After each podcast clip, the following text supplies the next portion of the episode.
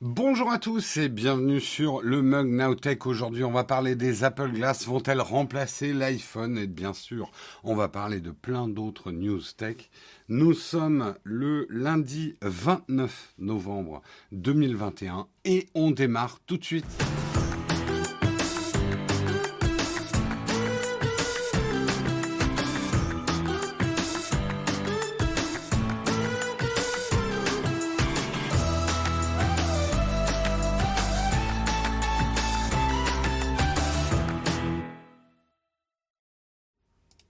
Bonjour à tous, j'espère que vous allez bien, que vous avez passé un bon week-end bien reposant, que le café est bien chaud, que vous avez chaud. Ici il fait froid, j'ai mis mon col roulé, hum, parce que bon, faut pas déconner.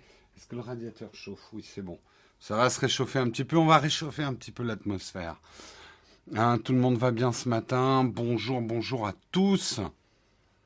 C'est dur hein, de se lever ce matin. C'était dur. Enfin, moi, c'était dur. Après, vous, je sais pas, mais moi, c'était dur en tout cas. Euh, allez, de quoi on va parler ce matin? Mug du lundi, mug meg, hein, comme dit le dicton populaire. Pas grand chose à se mettre sous la dent ce week-end. D'ailleurs, on va en parler parce que le premier article euh, qu'on va aborder ce matin, c'est les lunettes de réalité qui euh, augmentées d'Apple qui remplaceront l'iPhone d'ici 10 ans. Un pur article de supputation Hein, comme c'est le faire CNET et tous les autres. Hein. D'ailleurs, je ne jette pas la pierre à CNET.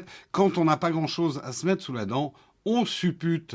On parlera également de l'ARCEP qui lance une enquête sur les pratiques d'un sous-traitant de SFR chargé de poser la fibre optique. Et vous verrez, c'est pas joli joli. On parlera également des boutons non pas que Netflix et Amazon vous donnent des boutons, mais sur votre télécommande, vous avez des boutons Netflix, Amazon et autres. Faut-il les retirer? C'est un débat à l'Assemblée nationale en France. On parlera également de l'Europe qui va s'attaquer aux publicités politiques sur Internet pour protéger l'intégrité des élections. On parlera également de foot. Et oui, vous avez bien entendu, on va parler de foot sur le mug. Vous verrez quel degré d'ignorance j'ai de ce sport. Mais là, ça va être la tech dans le foot. Parce que après le VAR, je vous expliquerai ce que c'est que le VAR, de l'intelligence artificielle pour détecter les hors-jeux. Beaucoup de polémiques dans le monde du ballon rond, comme on dit. Nous parlerons, et c'est avec grand plaisir que nous accueillons notre nouveau sponsor pour un petit moment. Il reviendra aussi en janvier. C'est Luco. Luco, une assurance habitation hein, en ligne qui offre plein de nouveaux services, qui renouvelle l'assurance habitation. On en parlera au moment du sponsor. En tout cas, on est très content de les avoir en nouveau sponsor. Et nous terminerons avec une tartine. On discutera ensemble un article que m'a fait passer euh, Guillaume ce week-end, assez intéressant. Un an de retour de la Xbox Series X. Et pourquoi, pour ce journaliste de Sa PS5 et sa Switch prennent la poussière. Quel est le succès de la Xbox Series X? Pourquoi elle marche aussi bien? Voilà pour les articles du jour. Euh, eh ben, j'espère qu'ils vous vont parce que j'en ai pas d'autres. J'en perds mes mots et on va démarrer tout de suite en lançant le Kawa.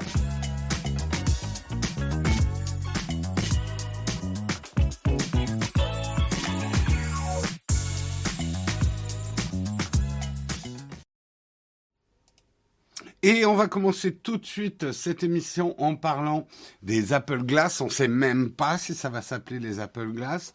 Et cet article de CNET nous dit que les lunettes de réalité augmenteront, euh, augmentée remplaceront carrément l'iPhone d'ici 10 ans.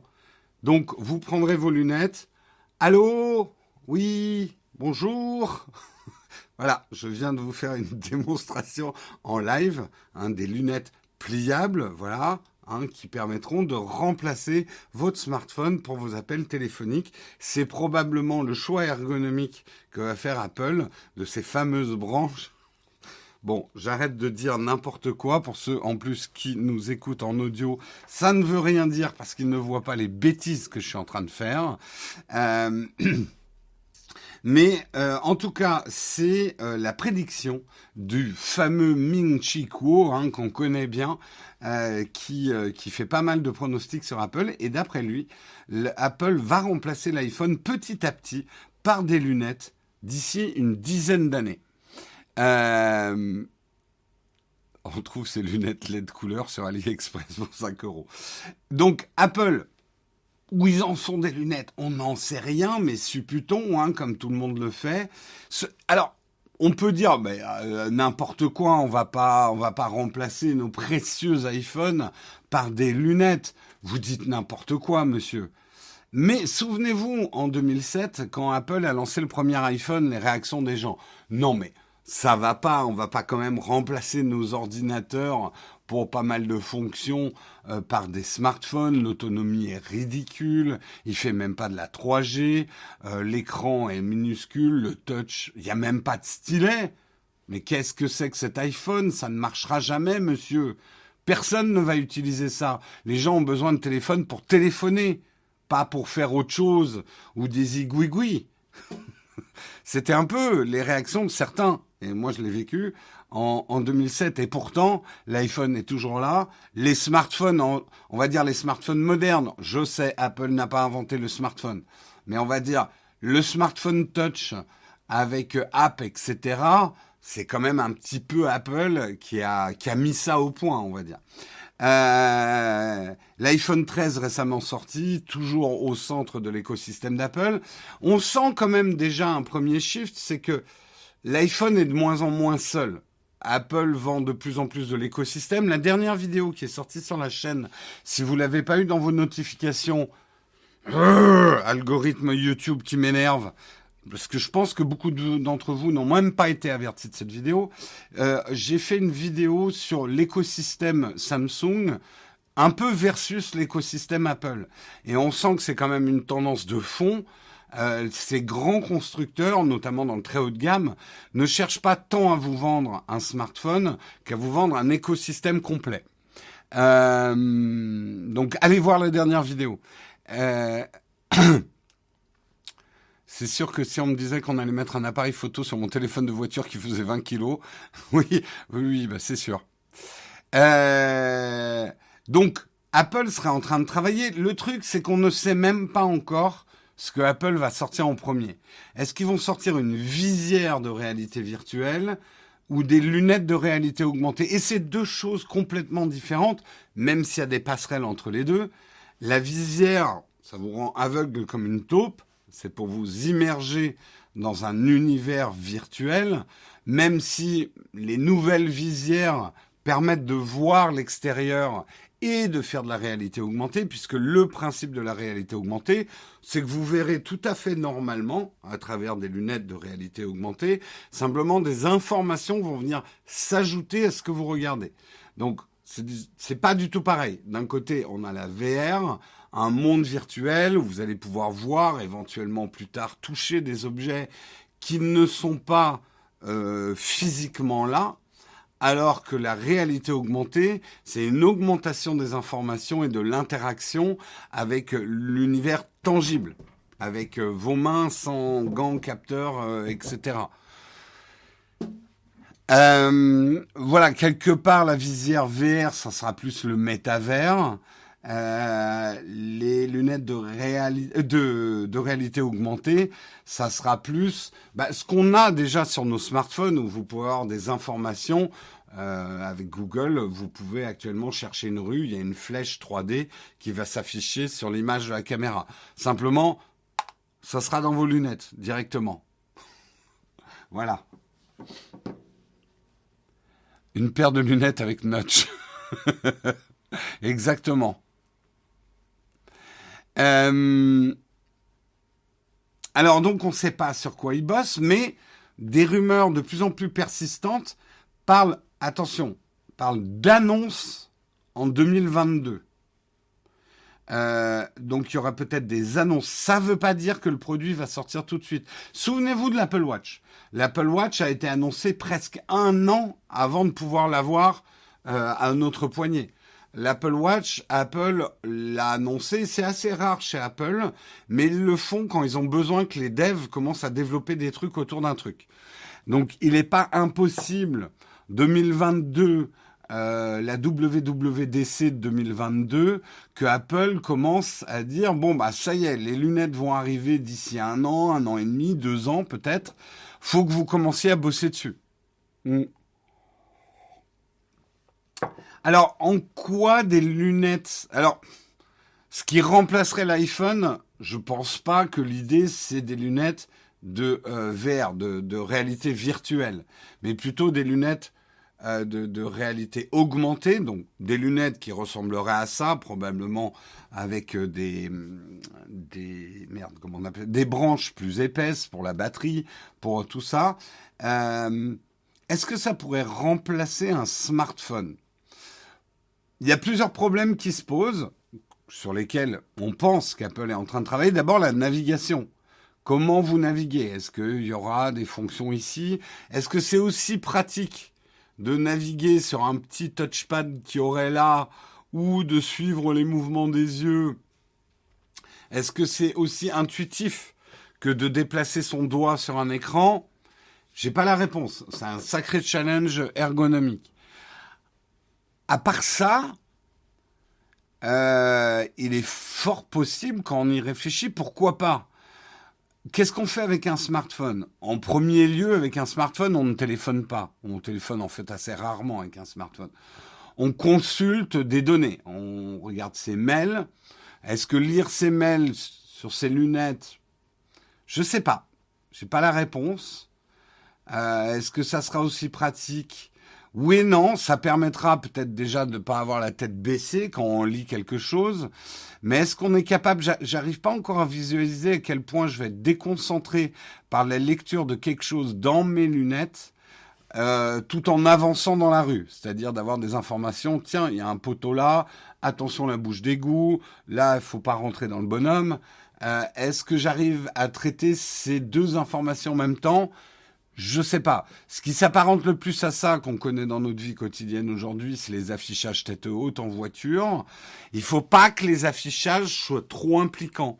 Donc j'ai des doutes sur la lecture des mails. Passer des appels téléphoniques, facile avec des lunettes. on le fait déjà avec des, oreillettes, donc ça, je vois pas le problème.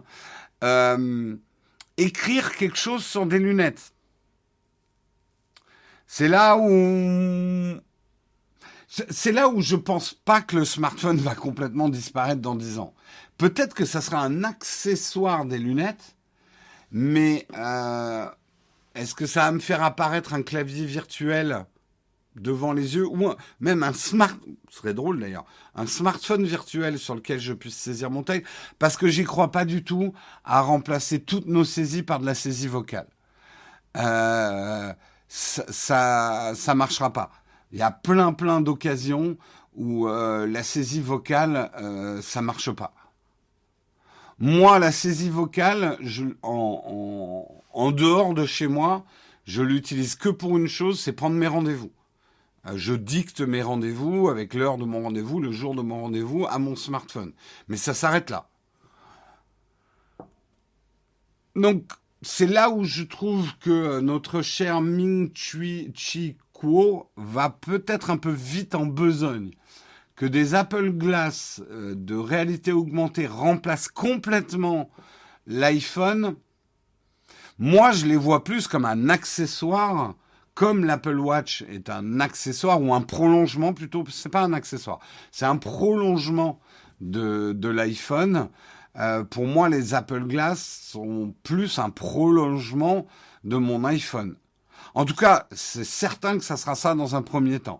Peut-être que j'ai une trop courte vue, ah, ah euh, pour voir euh, un remplacement complet d'un smartphone par des lunettes de réalité augmentée. Peut-être que, peut-être que justement Apple travaille sur des solutions ergonomiques à laquelle je, auxquelles je pense pas quoi. Un brassard au poignet pour la saisie. C'est très fatigant hein, de faire ça. Parce que euh, musculairement, de devoir lever son bras, je le sais pour une Apple Watch, saisir un texte à l'Apple Watch, c'est très fatigant. Euh, Donc ergonomiquement, j'y crois pas trop. C'est beaucoup plus fatigant de faire ça euh, que de faire ça. Parce que là, tu as les bras le long du corps. C'est con, hein, mais l'ergonomie, ça commence par ça. Si quelque chose que vous devez faire toute la journée entraîne une fatigue musculaire, ça marchera pas. C'est globalement le problème que Apple avait, a avec euh, rendre les écrans de ses portables touch. Apple dit que de lever son bras et de faire ça, c'est fatigant. Ce qui n'est pas faux. Mais moi qui travaille beaucoup sur un iPad, je suis pas aussi, euh, je suis pas complètement d'accord avec Apple sur ce sujet-là, mais euh, Juste pour la batterie, pas possibilité de remplacer un téléphone par des lunettes. On ne sait pas non plus comment les batteries vont évoluer dans les 10 ans à venir. Hein. Revois la keynote de 2007, un doigt et depuis la nuit des temps, un tracé marqué grotte, les yeux, ça sert à voir. Ouais. Non, non, mais tout à fait. Non, la dictée ne pourra jamais s'imposer. Il y a plein de situations où tu vas pas dicter ton texte. Je veux dire, tu es comme ça dans le métro, avec tes lunettes, tu dois dicter tes mails et puis question de, confidentialité. Moi, je me vois absolument pas dicter mes mails euh, devant tout le monde ou mes messages. C'est hors de question pour des questions même de voilà de confidentialité. Donc non, la dictée, euh, on l'utilisera peut-être beaucoup plus qu'on l'utilise maintenant, mais dans certaines situations. Euh, le clavier virtuel, je sais pas, je sais pas si on aura entre guillemets euh, le, courage. Enfin, ça va être un peu la honte quand même d'être comme ça. Moi, je me vois pas faire ça dans la rue par rapport à ça. Je... C'est pour ça que je dis pourquoi pas avoir un clavier qui va simuler ce qu'on faisait avec un smartphone, mais quand même on aura. Enfin, ça va être un peu bizarre.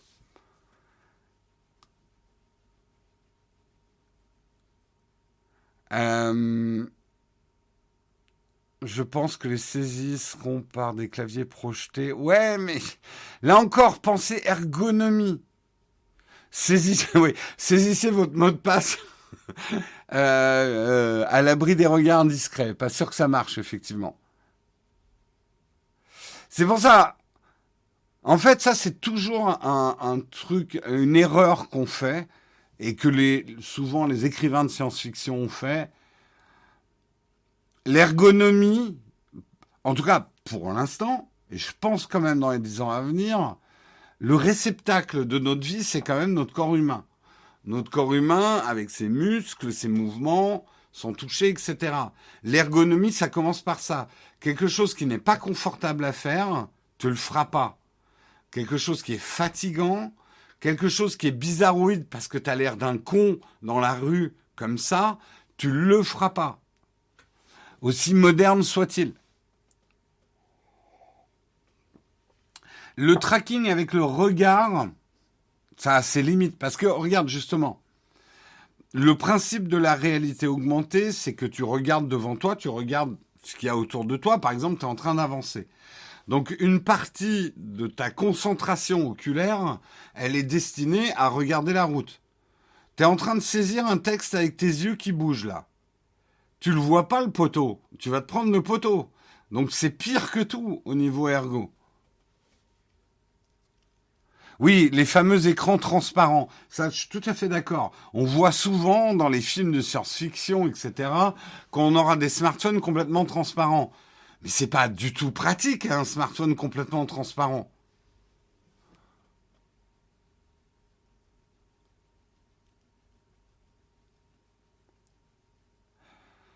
Bref, on peut, on peut effectivement penser à des solutions futuristes, mais c'est pas forcément des trucs qu'on utiliserait tous les jours.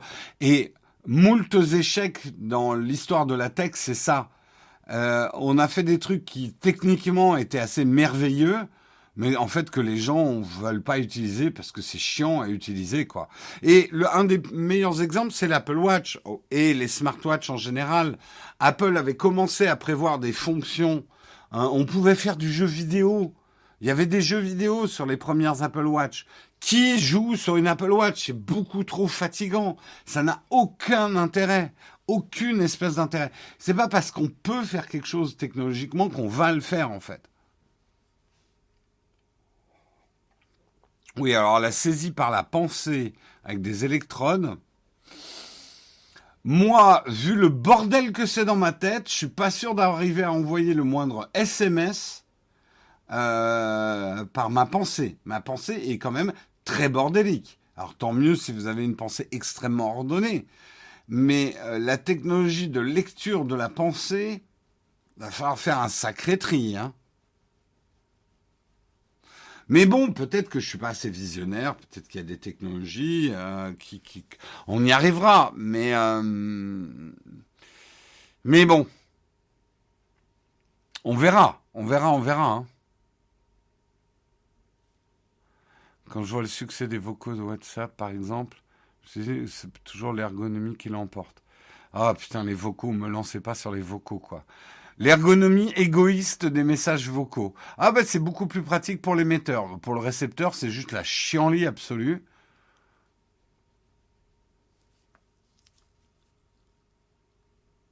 Je je pense pas que je suis un boomer qui ne voit pas l'avenir, parce que je pense que justement, je suis plutôt quelqu'un qui suis early adopter de pas mal de tech, euh, bah, du fait de mon métier déjà. Euh, peut-être que je. Après, tu vois, par exemple, la, saisie de ce qu'on pense et ce genre de choses. Pour l'instant, les exemples que j'ai vus ne sont pas assez probants. Peut-être pour des informations simples, type aller de l'avant, arrière, zoomer, dézoomer, peut-être. Écrire tout un message par la pensée qui sera retranscrit dans dix ans, j'ai des doutes. J'ai des gros doutes quand même.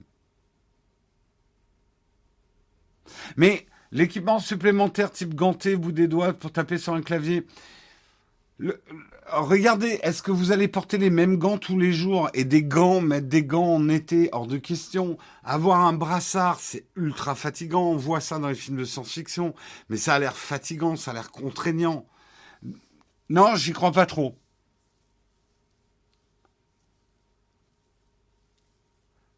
Écrire en pinçant des doigts. On va être comme ça dans le futur.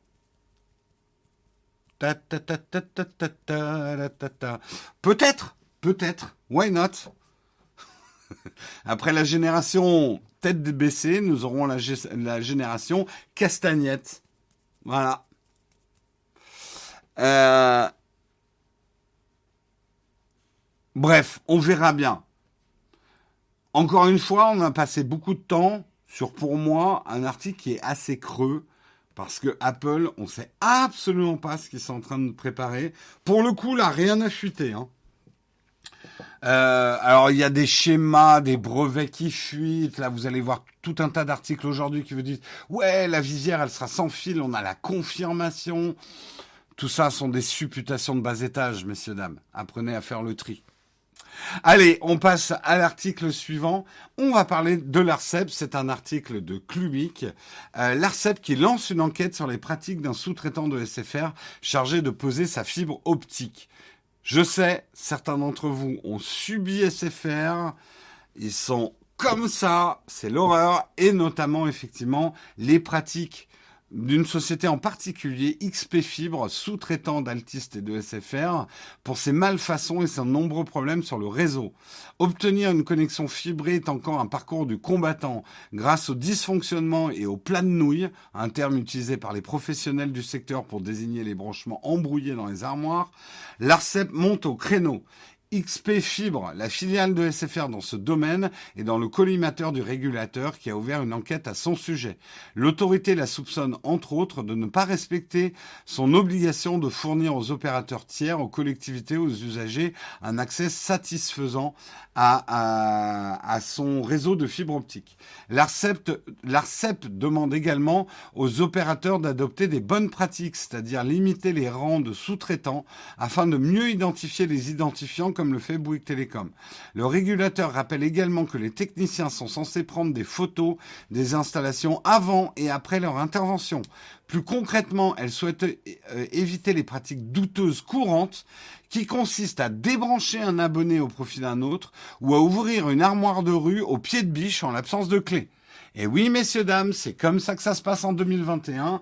Et je le sais, je l'ai pas vécu, mais j'ai plein de gens autour de moi qui ont, euh, qui m'ont dit qu'ils ont été déconnectés des réseaux brutalement par des installateurs qui sont venus installer quelqu'un d'autre dans l'immeuble.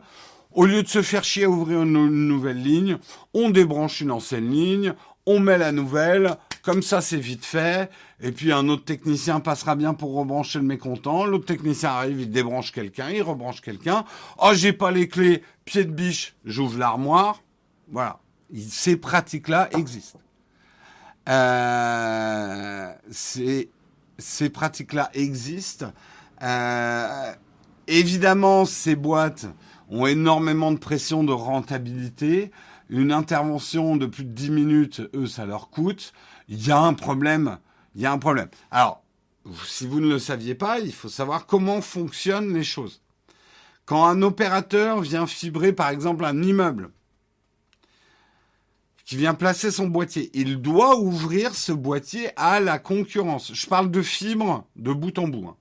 Il doit ouvrir à la concurrence l'accès de l'immeuble. Il n'a pas le droit de dire c'est mon boîtier, il n'y a que SFR dans euh, cet immeuble. Euh, et doit permettre à Orange de passer, aux autres de passer. Après, les autres sont pas obligés de venir dans l'immeuble. S'ils jugent que c'est pas rentable, c'est pour ça qu'il y a certains immeubles, il n'y a que SFR. Après, il y a aussi des problèmes de vote avec les syndics. C'est compliqué. C'est compliqué. Euh, il y a un monde TikTok sur ces mecs, c'est fou de voir en vrai. Non, mais c'est dingue. Moi, j'ai vu effectivement des images, le fameux, le fameux effectivement plat de nouilles, les branchements faits à l'arrache, c'est dégueulasse, quoi.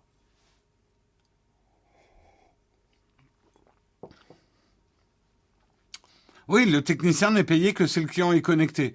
Mais on lui enlève pas sa paye s'il a déconnecté quelqu'un d'autre, quoi. Et effectivement, j'ai de plus en plus de retours de gens qui disent à quel point l'installation de la fibre a été désagréable pour eux. Une expérience désagréable avec des déconnexions sempiternelles. On va pas se le cacher, SFR, y a, vous allez sur Twitter, vous tapez SFR, il y a que des plaintes, des gens qui sont déconnectés constamment. Euh, bon, moi, je veux pas leur faire de la pub euh, plus que ça. C'est vrai que chez Orange, pour l'instant, j'ai beaucoup moins de problèmes que l'époque où j'étais chez SFR. Oui, j'ai été chez SFR. Et ça a été problème sur problème. Alors, tout n'est pas rose chez Orange. Hein. Moi, je sais que l'installation, là, dans le nouvel appart, le mec, il a mis trois points de pistolet à colle. Le soir, il a claqué la porte. Le, fil, il a fait... il s'est effondré. J'ai dû refaire tout le collage du fil. Euh, il devait traverser deux murs. Il a percé de manière dégueulasse. Les trous sont énormes pour une fibre optique qui est toute petite. Ça me pose des problèmes d'isolation de la pièce. Non, j'exagère un peu, mais, pas loin. Bref, c'est pas de l'installation super propre non plus. Hein. Toujours choisir Orange pour le premier raccordement et changer d'opérateur après. C'est ce qu'on dit beaucoup, effectivement. Mais après, globalement, j'ai été quand même, en termes de qualité de connexion euh, et d'intervention, j'ai quand même été content d'Orange. C'est juste, effectivement, euh, je sais pas si la, la, la, colle, euh, les pistolets à colle, ça leur coûte si cher que ça, mais ils sont pas généreux sur la colle. Hein.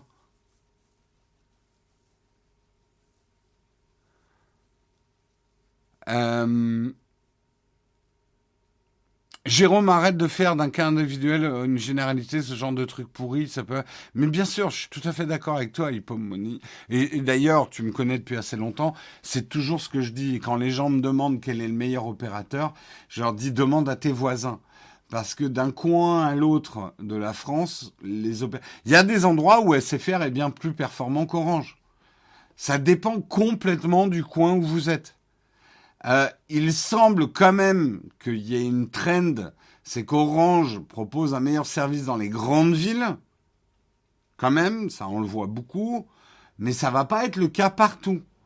Donc encore une fois, c'est vraiment mon conseil. Vous voulez choisir un opérateur, demandez à vos voisins comment ça s'est passé et ce qu'ils ont comme connexion. C'est le mieux. Hein. Voilà, il y en a, ça fait 20 ans qu'ils sont chez SFR et ça se passe très bien. Moi, ça se passait très bien à l'époque où c'était numéricable et dès que SFR a mis la main sur numéricable, j'ai eu catastrophe sur catastrophe.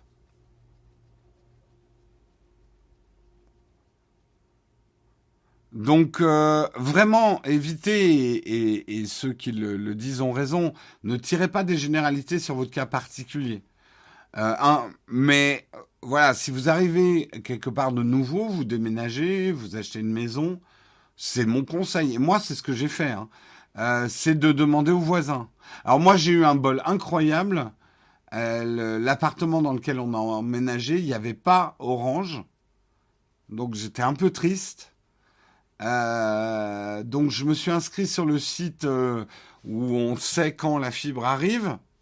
Et le jour, j'exagère pas, hein, le jour même de notre emménagement, j'ai vu un technicien poser la plaque Orange en bas de chez nous. Donc on est tout de suite passé chez Orange. Orange au désespoir, aux vieillesses ennemies. Euh, salut Yazoo, nouveau sur la chaîne Twitch, bienvenue à toi. Ça se base bien avec SFR jusqu'à ce qu'on ait besoin du SAV ou qu'on veuille en partir. J'ai testé les quatre opérateurs et SFR est celui qui a fait le plus de grâce. Je m'en parle pas. J'ai perdu un fric là avec cette histoire. Euh, euh, je leur avais renvoyé le modem, mais pas au bon endroit et tout. Du coup, ils m'ont facturé un. Oh là là, oh là là là là. J'ai perdu de l'argent, honnêtement, en me, me, en me désabonnant de SFR. Les SAV, c'est toujours des galères. Là encore, je me réfère juste à ma propre expérience. Je suis plutôt content du SAV Orange. Et j'en sais quelque chose, c'est que mes trois points de connexion, ici, l'atelier Berthe et chez moi, je suis chez Orange. Donc ça m'arrive d'appeler le SAV. Pour l'instant, ça se passe plutôt bien.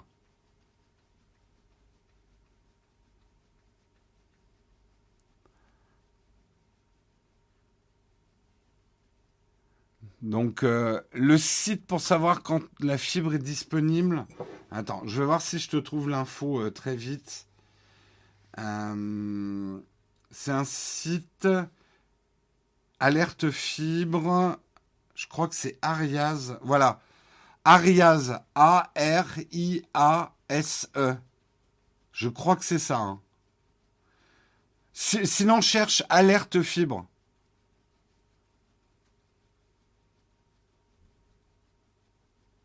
Sinon, oui, il y a le, site de l'ARCEP euh, sur, euh, sur la fibre et ses disponibilités.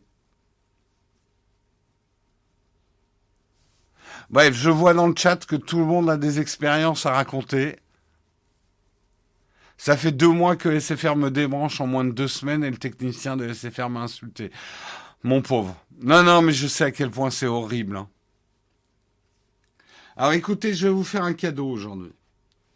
Je devrais pas le faire parce que si tout le monde utilise cette astuce, ça va, ça va se savoir.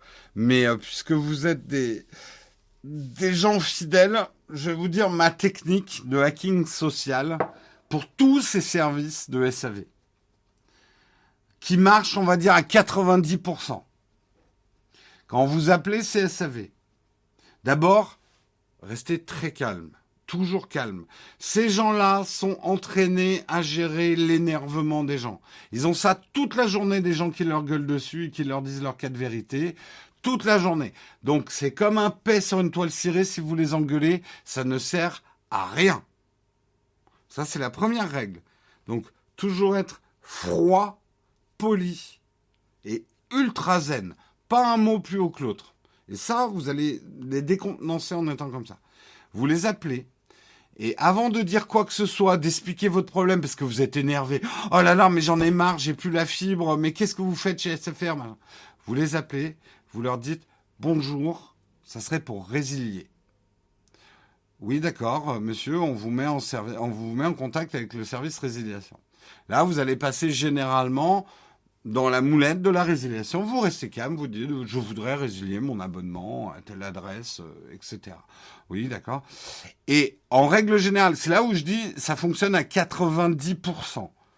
En règle générale, il y a toujours quelqu'un dans ce chemin-là qui va vous dire euh, mais est-ce que vous pouvez nous donner la raison de votre désabonnement?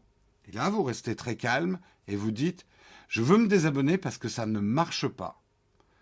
Ah mais attendez, on va vous passer un technicien. Et là, vous allez tomber sur la crème de la crème des techniciens.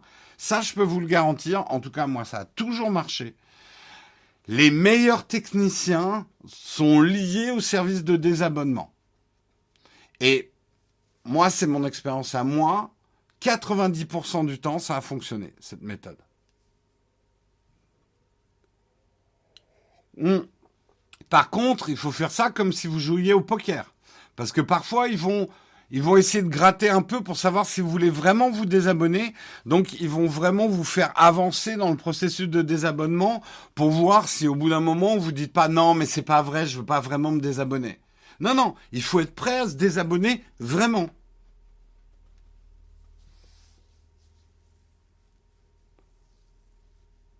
Ouais, ouais, le SAV VIP de SFR. Mais tous, ils ont ça. Hein. Bon, on revient quand même dans notre article, ça serait bien. Euh, en tout cas, euh, pour l'instant, il n'y a pas de sanctions contre SFR parce que l'enquête est en cours de l'ARCEP. Ce n'est qu'une enquête pour l'instant, mais il y aura des conclusions. À force de le faire à chaque fois, ils vont pas te choper. Écoute, pour l'instant, c'est pour ça que je prends un risque en donnant autant de monde la combine. C'est sûr que si tout le monde le fait, utilisez cette combine quand vous êtes vraiment coincé dans quelque chose, quoi.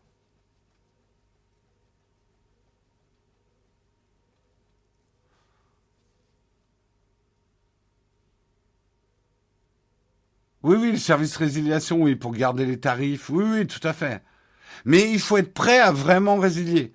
Sinon, les mecs, ils, ils peuvent vous lever, quoi. Donc, faut, faut quand même euh, avoir, voilà, une voix calme, une voix sûre, et boum. Je l'ai déjà donné en live cette astuce. je suis beaucoup trop généreux. Euh, on continue dans les articles. Faut-il retirer les boutons Netflix et Amazon sur les télécommandes? Déjà, pour des raisons esthétiques, moi je dirais oui. Mais le problème est plus grave. Euh, les télécommandes des téléviseurs devraient être régulées de manière à préserver les chaînes françaises devant la montée en puissance des services de vidéo à la demande par abonnement SVOD, surtout s'ils sont étrangers. Donc en gros, pourquoi on a un bouton Netflix? Pourquoi éventuellement on a un bouton euh, Prime? Et pourquoi on n'a pas un bouton MyCanal ou un bouton... Euh, merde, comment il s'appelle? Ah, euh, Salto. voilà, merci. Pourquoi il n'y a pas un bouton Salto? Alors,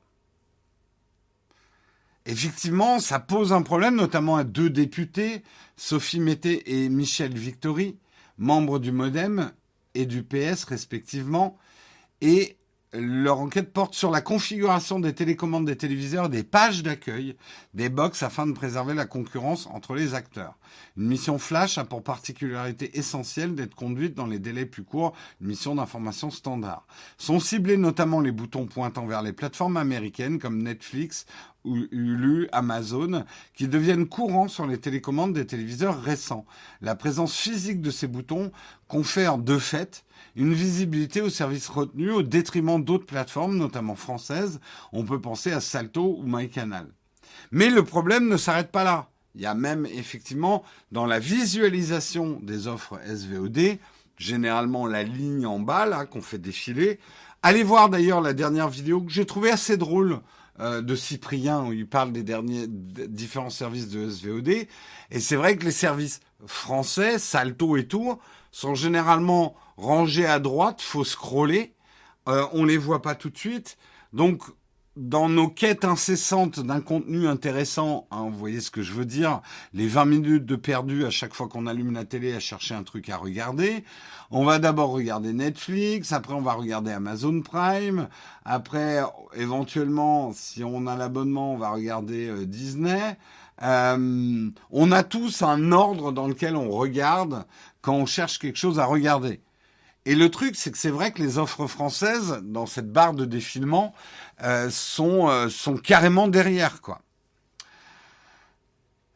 Le problème, en fait, il y a une partie qui serait facile à résoudre, une autre qui n'est pas facile à résoudre. le problème des boutons sur les télécommandes.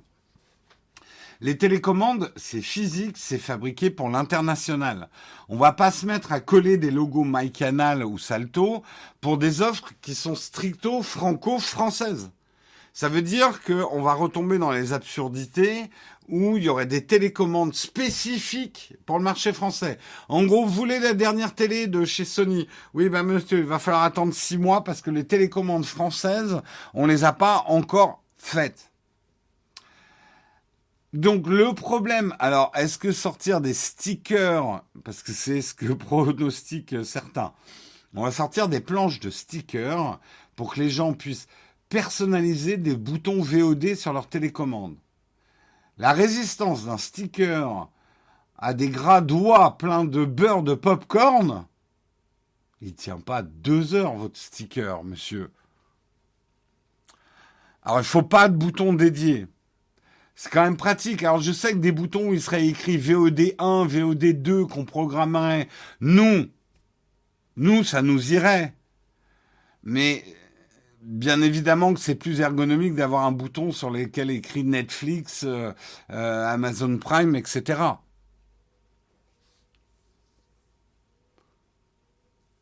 Euh... Oui, ils vont pas retirer les boutons juste pour nous. Encore une fois, vous êtes, pour certains d'entre vous, vous êtes dans l'exception française.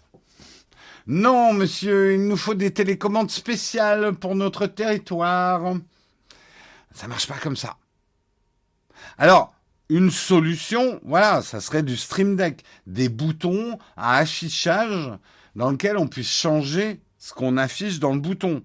Ça va peut-être venir.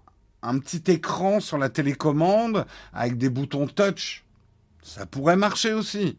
Donc il y a des solutions. Mais on va pas, nous, la France, l'imposer aux fabricants de téléviseurs. Les mecs, ils vont dire, bah écoutez, on va faire beaucoup plus simple, monsieur. Hein. Votre télé, là, en France, il n'y aura pas de télécommande dedans. Voilà. vous irez changer vos chaînes en vous levant. Putain, les télés d'aujourd'hui, il n'y a même plus de moyens de changer la chaîne euh, quand on n'a pas la télécommande. Je crois pas, hein.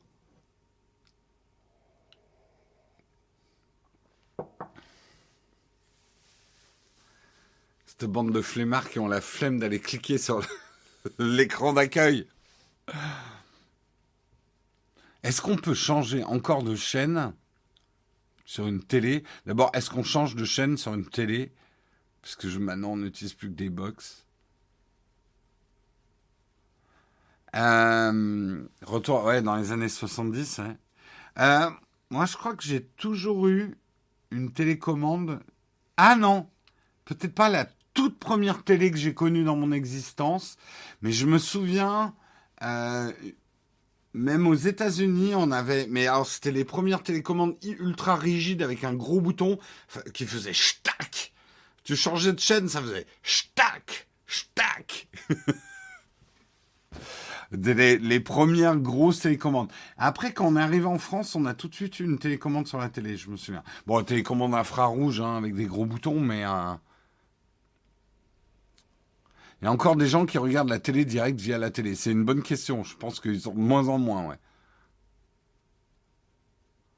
Oh bah oui, il y avait des gens qui avaient des perches hein, pour changer les chaînes. Hein.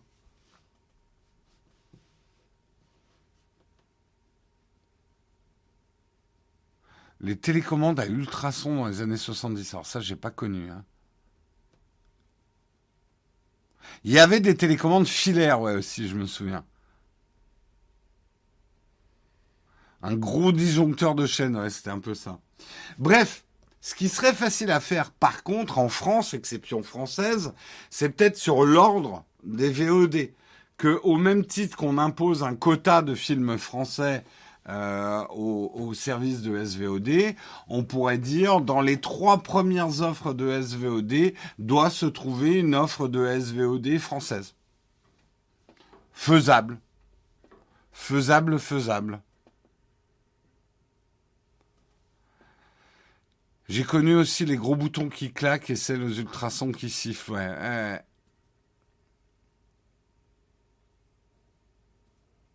On préfère interdire la moderne.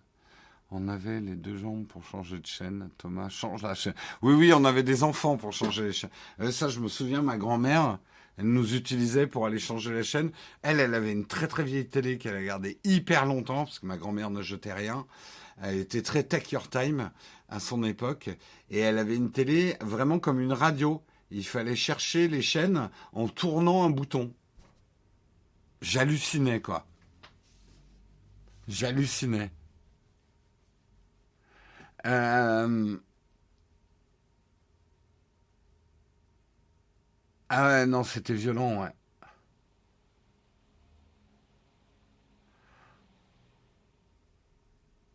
Tout le monde. On interdit la VOD. La VOD en France, fini. Tout le monde salto.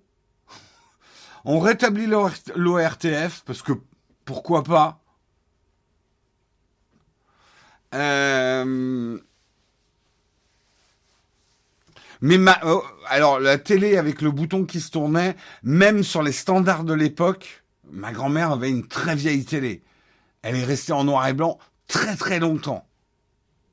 Et je me souviendrai toute ma vie de mes grands-parents quand on leur a offert, ah, je sais que toutes les familles s'étaient cotisées pour offrir à mes grands-parents une télé couleur. Mes grands-parents, ils ont fait ouais, mais pourquoi? On était très contents avec notre télé noir et blanc, euh, avec le bouton qui se tourne. Ça, elle marche encore. Pourquoi? Très take your time.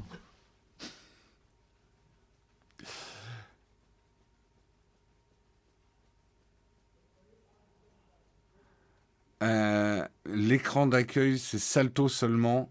Ah, on peut choisir un autre service. Pas de mesure tiède, tout à fait. Tout à fait, tout à fait.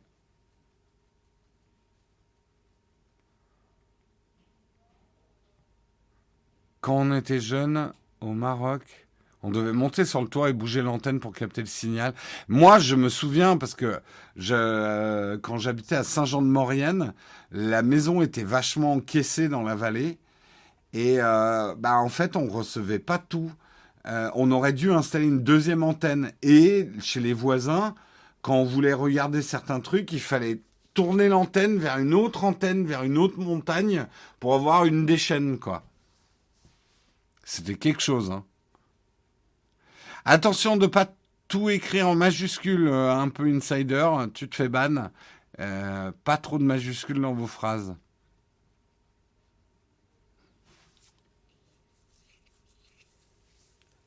Eh oui, j'ai été savoyard avant d'être isérois.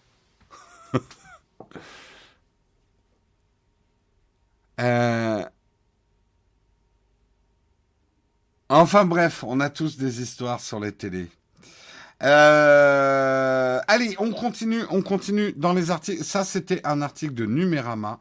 Et le prochain article est également un article de Numérama. Pour protéger l'intégrité des élections, l'Europe s'attaque aux publicités politiques sur Internet.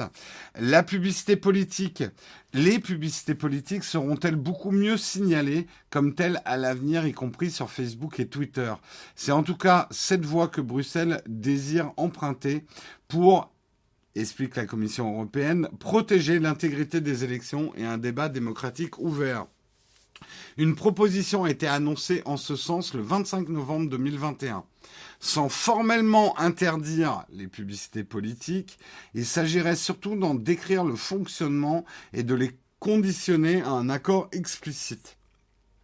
Il est reproché à des plateformes numériques de prospérer sur de la publicité ciblée, incluant des sujets politiques ou sensibles, ou de ne pas parvenir à les encadrer pour éviter les dérives. À cela s'ajoutent les craintes qu'elles puissent servir, à des tiers, étatiquement ou non, pour manipuler l'opinion publique, diffuser de la désinformation ou peser sur les élections. Euh, la publicité politique devrait renseigner par le nom du parraineur afficher de manière bien visible et fournir un avis de transparence facilement accessible dans lequel on trouve le montant dépensé pour cette publicité, l'origine des fonds utilisés et une indication précisant que cette publicité a un lien avec tel ou tel scrutin ou qu'elle est de fait orientée à des fins électorales. Plusieurs critères de ciblage pour les publicités politiques doivent aussi être bannis. Ceux-ci recouvrent les informations et caractères personnels parmi les plus sensibles, c'est-à-dire l'origine éthique, et ethnique et éthique aussi, ethnique, l'orientation sexuelle ou encore les convictions religieuses. La liste n'est pas exhaustive, mais les éléments à interdire pourraient aussi intégrer l'état médical ou d'autres domaines semblables nécessitant une protection accrue. Le ciblage politique ne peut être possible qu'avec le consentement explicite des individus. D'ailleurs, le règlement de la RGPD, hein, euh, soit dit en, en passant. Le pouvoir de sanction contre les contrevenants euh, seront donnés aux autorités de la protection des données, comme la CNIL en France. Tout ça, c'est pas pour demain la veille, puisque l'échéance aujourd'hui retenue est de pouvoir boucler le texte au printemps 2023 euh, afin de pouvoir mettre en œuvre ces nouvelles règles dès les prochaines élections européennes qui se dérouleraient en 2024. Alors, je sais, hein, euh, certains d'entre vous vont dire, on n'a qu'à interdire les publicités politiques. C'est pas, c'est pas la bonne solution et c'est pas si simple que ça. Pour deux raisons.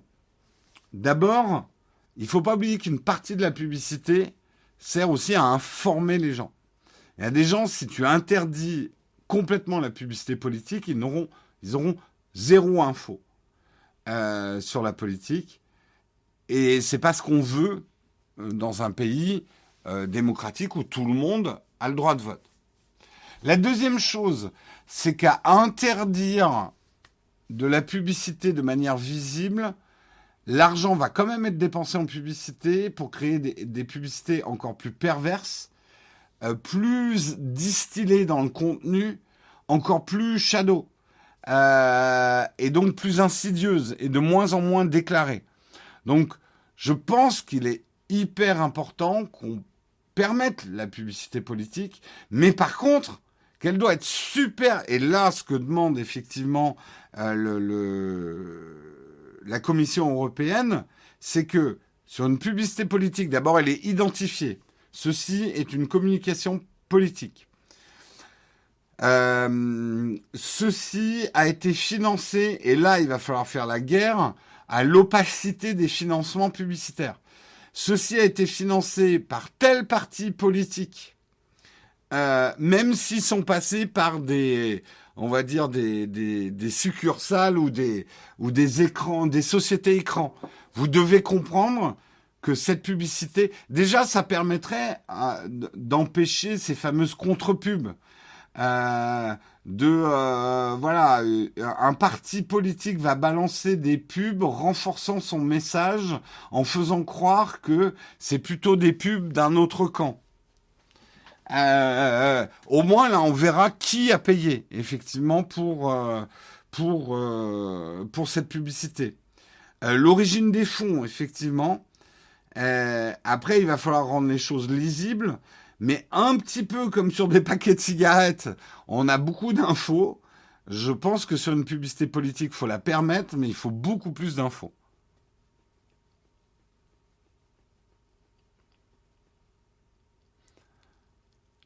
Twitter pourrait bientôt lancer des réactions des votes négatifs sur les tweets, favoriser les gros partis politiques euh, qui sont sur toutes les chaînes et n'ont pas besoin de pub. Tout dépend comment on encadre les choses. Hein.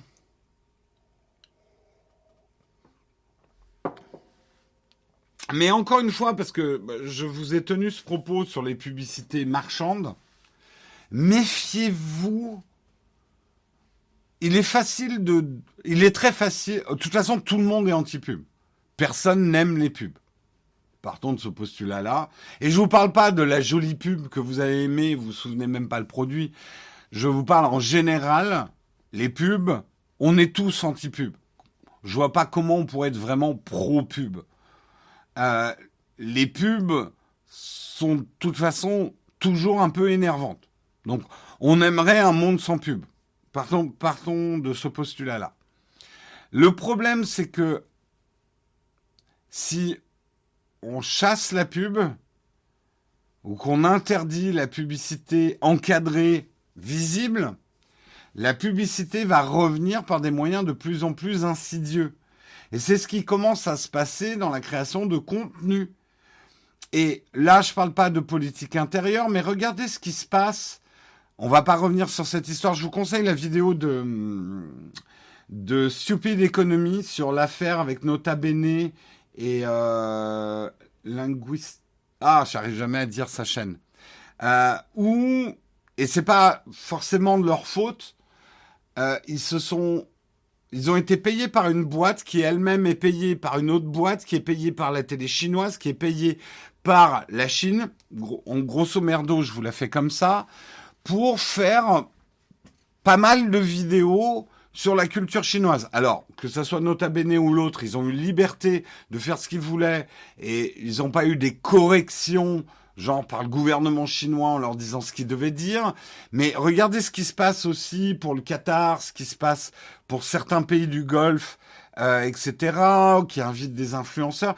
Tout ça, c'est de la pub qui se dissimule de plus en plus dans le contenu parce que, bien évidemment, ces gens-là savent que vous n'aimez pas la pub déclarée et quand on vous dit maintenant c'est le moment du sponsor, vous avez un rejet de ça.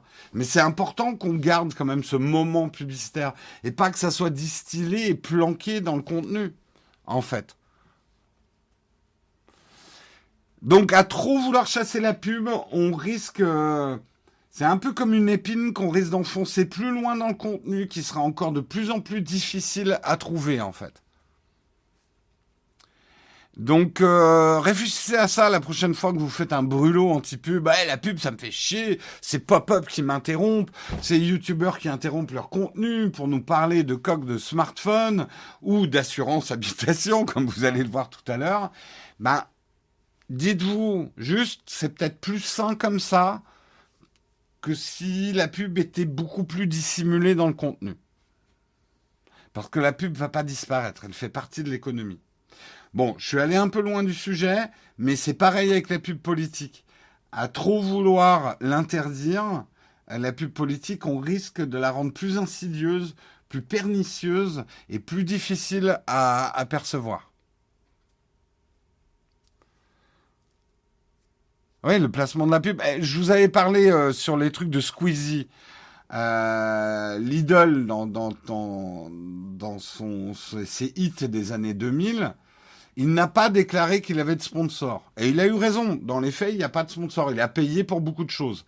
Mais il y a quand même Lidl qui a payé pour un certain nombre de choses, qui est le distributeur des albums physiques. Alors, Squeezie n'a pas fait de bénéfice a priori sur euh, disons que Lidl l'a juste aidé à monter l'opération. Mais il y aurait un débat à avoir. Est-ce que ça vaudrait pas quand même une mention que on parle de Lidl dans l'opération?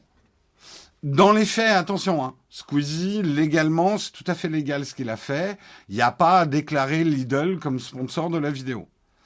Mais je pense qu'il y a un débat à avoir. C'est ce que j'appelle justement la pub cachée. je sentais bien que ça allait arriver.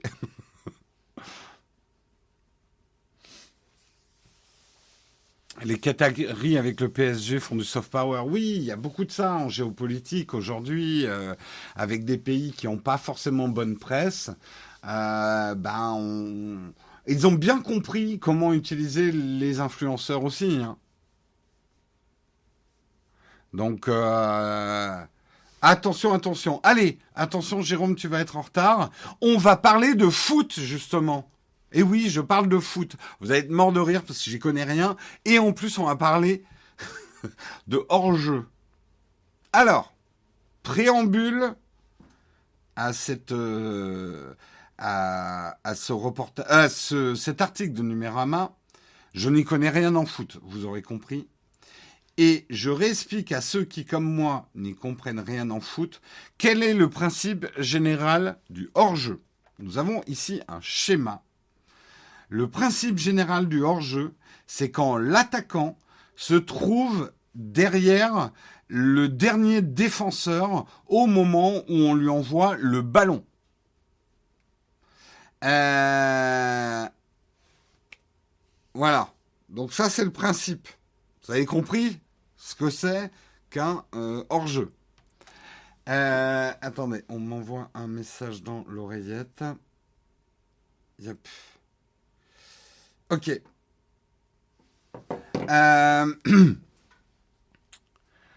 Euh, Guillaume, si tu m'écoutes, est-ce que tu peux transmettre ce lien, la modération? Désolé, hein, on fait un petit peu de, cuisine. donc, qu'est-ce qui se passe? Il faut savoir qu'il y a déjà un certain nombre de choses électroniques qui aident à l'arbitrage du foot, notamment ce qu'on appelle le VAR. Le VAR, euh, ce n'est pas la région de France. En gros, euh, c'est des capteurs pour suivre les statistiques en jeu. Donc, c'est les joueurs qui portent des trucs. On a également le Goal Line Technology qui a fait parler d'eux hein, récemment, d'ailleurs, polémique euh, autour d'un match, je crois, Lyon quelque chose. Euh, donc, qui vérifie si le ballon est bien rentré dans les buts. Euh, le VAR est un département. Merci de me corriger. Je dis une région, je connais rien en géo. Bref, euh, le gardien est aussi un défenseur. Ok. Le hors-jeu, à la base, c'est pour empêcher qu'un joueur reste à côté du gardien tout le match pour marquer. Bah oui, je me suis toujours demandé pourquoi on ferait pas ça. Sauf s'il est dans sa partie du terrain. Il y a des exceptions. Enfin bref, allez. Euh, aujourd'hui, en fait, ils vont expérimenter, notamment pour la Coupe du Monde de football de 2022 qui aura lieu en novembre et en décembre au Qatar. Euh, ce sera peut-être l'occasion pour faire la démonstration d'une nouvelle technologie destinée à venir en aide à l'arbitrage. Des caméras réparties aux différents endroits des stades seront capables de détecter un éventuel, un cas éventuel de hors-jeu et de prévenir l'arbitre. Euh, une première expérimentation va avoir lieu entre le 30 novembre et le 16 décembre 2021, donc en ce moment, à l'occasion de la Coupe arabe de la FIFA, tournoi qui rassemble 16 nations d'Afrique et de la péninsule arabique. Si les résultats sont concluants, le dispositif pourrait revenir lors de la Coupe du Monde, mais aussi s'inviter dans les championnats et autres compétitions. Attention, ce ne seront pas les algorithmes adossés aux caméras de détection qui décideront s'il y a un hors-jeu ou pas. C'est l'arbitre qui tranchera. L'intelligence artificielle se contentera de remonter une possible situation de hors-jeu qu'il faudra résoudre par un avis humain. Cela toutefois pose une question. En remontant un événement de ce type, y a-t-il un risque que ça influence un peu la décision de l'arbitre? En gros, si vous avez un truc qui vous dit il y a un hors-jeu, en tout cas nous on a détecté un hors-jeu et on a une intelligence artificielle infaillible. Est-ce que ça va vachement conditionner la décision de l'arbitre? Quand même. Alors, ça sera l'information ne passera pas par l'arbitre central d'abord, puisque c'est les arbitres assistants qui sont placés dans une cabine et qui doivent intervenir pour des faits de jeu très particuliers. Par exemple, s'il faut accorder un penalty à une équipe en cas de faute sur la surface de réparation ou si le but a été marqué, euh, si le but qui a été marqué doit bien être validé. Le VAR, c'est son nom, a toutefois pour effet de couper le rythme d'un match. C'est aussi le problème, c'est que ces trucs infaillibles de caméra, est-ce que, et là je, me tourne vers les fans de foot, est-ce qu'il n'y a pas un risque de créer trop d'interruptions du jeu? Euh, bientôt les hors-jeux sifflés pour 3 microns. Oui, parce qu'en plus le problème c'est que la précision de ces trucs, comment on va les régler? Parce qu'aujourd'hui, je crois que la règle, si je me trompe pas, euh, visuel, c'est que en principe c'est la place de la tête, du tronc et des jambes d'un attaquant dans le camp adverse par rapport au dernier défenseur qui est observé. Si le déplacement est microscopique, faut-il déclarer une haute? Je sais même pas ce que c'est qu'une haute. Une haute, c'est c'est ça une haute? Je sais pas. J'y connais rien. Le souci, c'est le hors-jeu, c'est que il faut que la balle quitte le pied du coup, il faut une caméra à 1000 images secondes juste pour définir ça. Sinon, une note artistique donnée par l'IA pour les simulations. Oui, bon, en, termes d'IA, c'est pas ultra compliqué, hein, je pense, à programmer. Hein. Mais comment on met le curseur? En gros, combien de pourcentage du corps doit être hors jeu dans le camp adverse pour que le signal soit déclenché il y, a, des règles euh, arbitraires, justement, à prendre.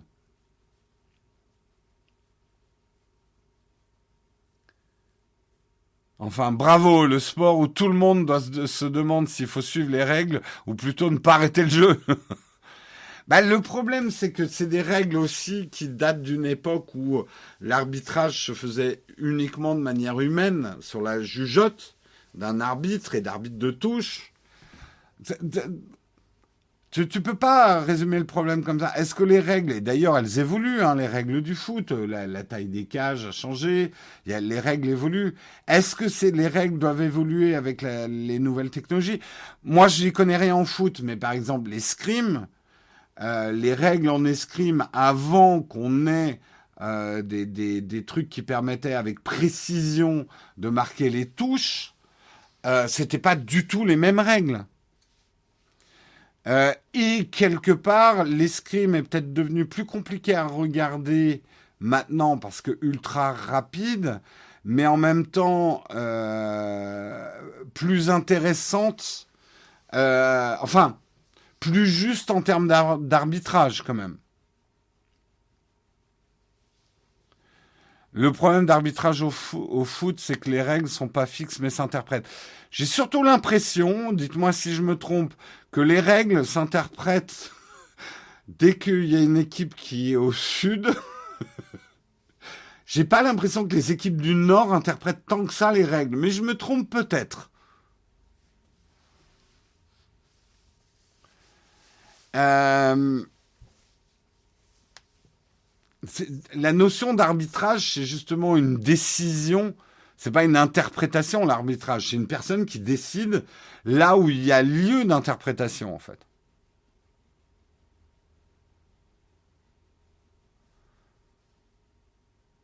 La décision de l'arbitre doit faire partie du jeu. Avec le VAR, on revient sur la décision parfois 5 ou 6 minutes après l'action. Ça change tout le jeu, surtout quand on annule les buts. Oui, j'imagine. Qu'est-ce que j'ai fait, live drama? Qu'est-ce qui se passe? Merde, j'ai pas suivi. Qu'est-ce que j'ai fait? J'ai créé un, drama. Je remonte un peu. Qu'est-ce que j'ai qu'est-ce que créé comme drama? Ah, Nord-Sud, d'accord. vous. Alors moi, mais mais j'ai toujours aimé cette notion que, prenons l'Europe. En Europe, plus tu descends vers le sud, plus par exemple le feu rouge est une préconisation. plus tu remontes vers le nord de l'Europe, le feu rouge est un arrêt. Mais c'est une recommandation, le feu rouge, plus tu descends dans le sud. Mais c'est ce qui fait le charme de l'Europe. Je suis pas en train de, voilà, mais les notions d'interprétation de règles, j'ai surtout l'impression qu'on en parle dans le sud de l'Europe. C'est pas tant nord-sud, grande et petite équipe, d'accord, ok. Disons que dans le nord, on a quand même plus une culture de suivre les règles et les lois. Dans le sud, on a plus la culture d'interpréter les lois.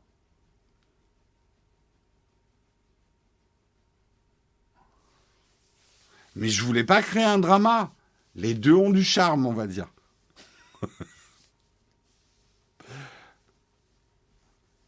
non, tu exagères, pas le rouge, le stop, oui, mais pas le rouge. je te garantis, je ne parle pas forcément en France.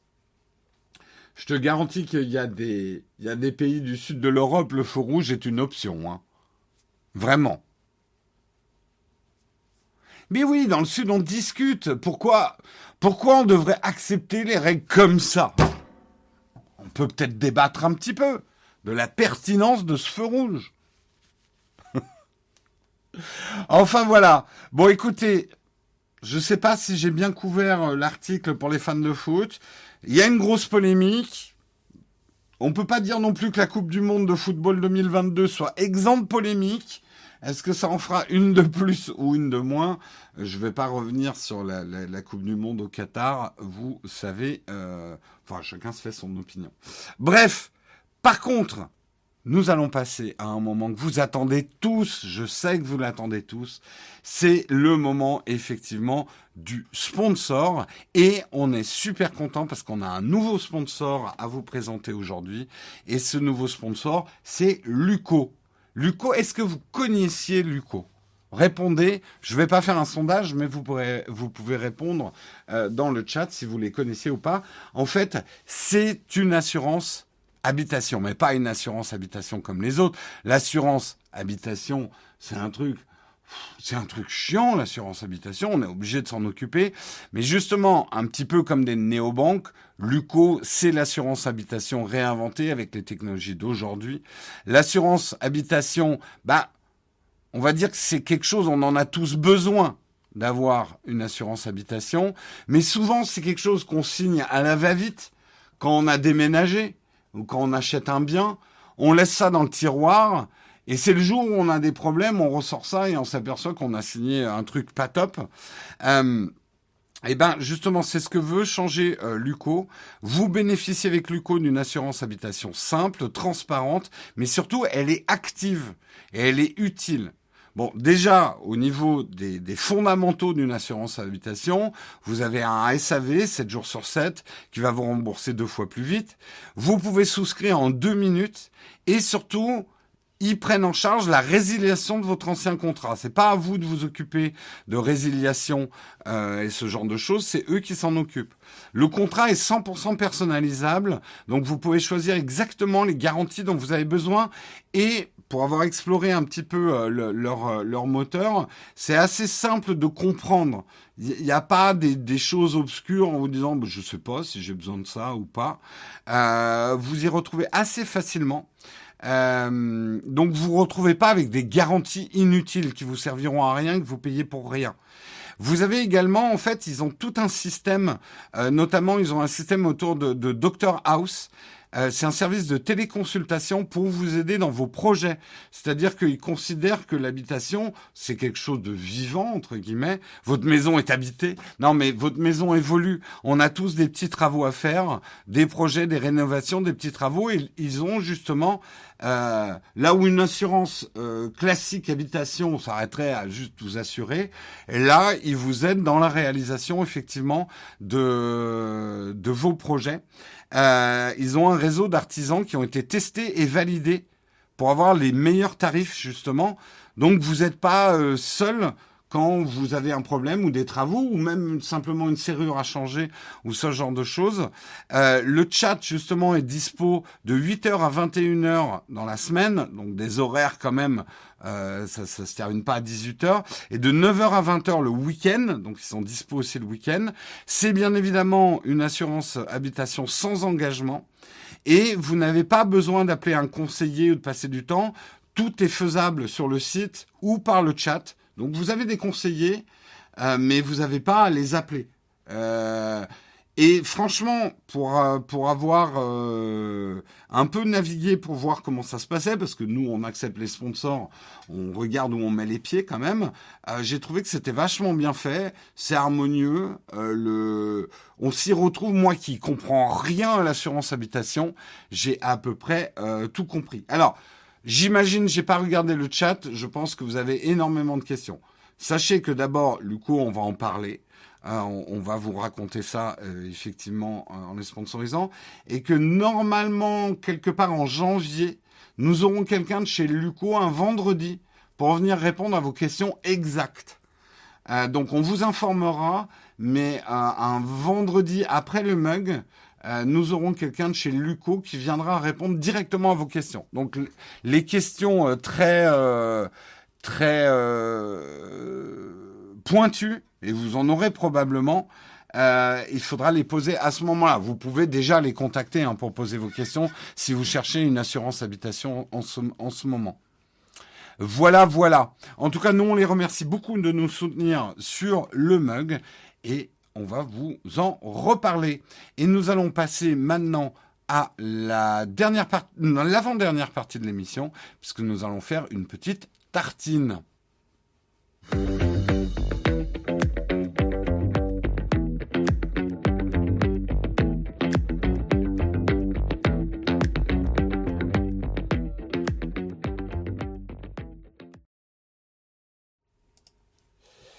Et la tartine, on va parler effectivement d'un article que m'a envoyé euh, Guillaume hier, parce qu'il sait que le week-end, c'est l'horreur pour trouver des week-ends, des, des week-ends, des articles. Euh, article assez intéressant. C'est effectivement un journaliste de Frandroid. C'est qui d'ailleurs? Est-ce que je le connais? Euh, Qui l'a écrit Est-ce que c'est signé? Bah alors, on signe pas ses articles? Si, mais c'est Cassim mais bien, c'est Cassim Oui, bah c'est Cassim. Bah, si je, notre Cassim, vous le connaissez. J'ai fait des rendez-vous tech avec lui, etc. Eh ben, il parle justement de son année passée avec la Xbox Series X. Et c'est assez intéressant.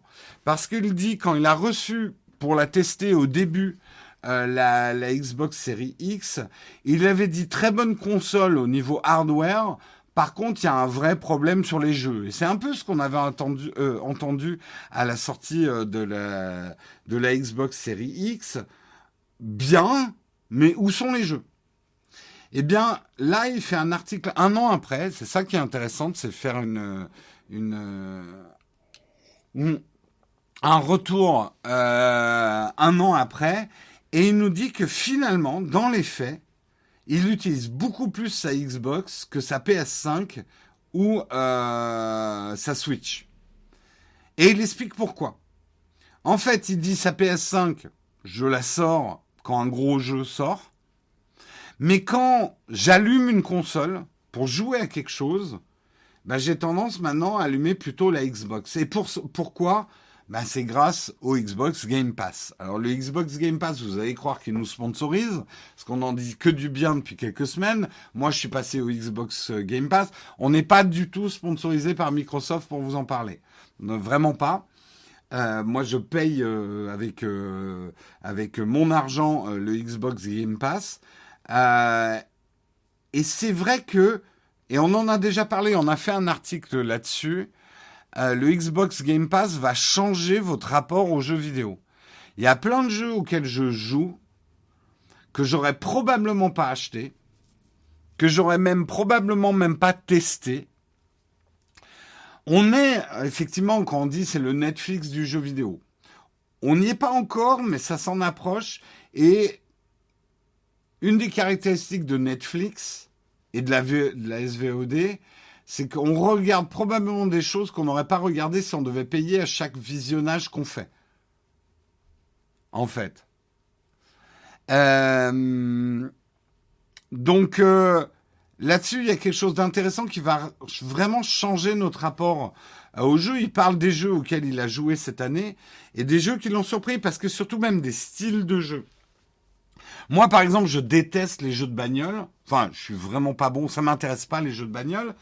Mais vu que j'ai un accès à, je crois, 10 heures de Forza, j'ai envie d'essayer juste pour voir. Pareil, Battlefield 2042, c'est pas un jeu pour lequel j'aurais dépensé 60 euros.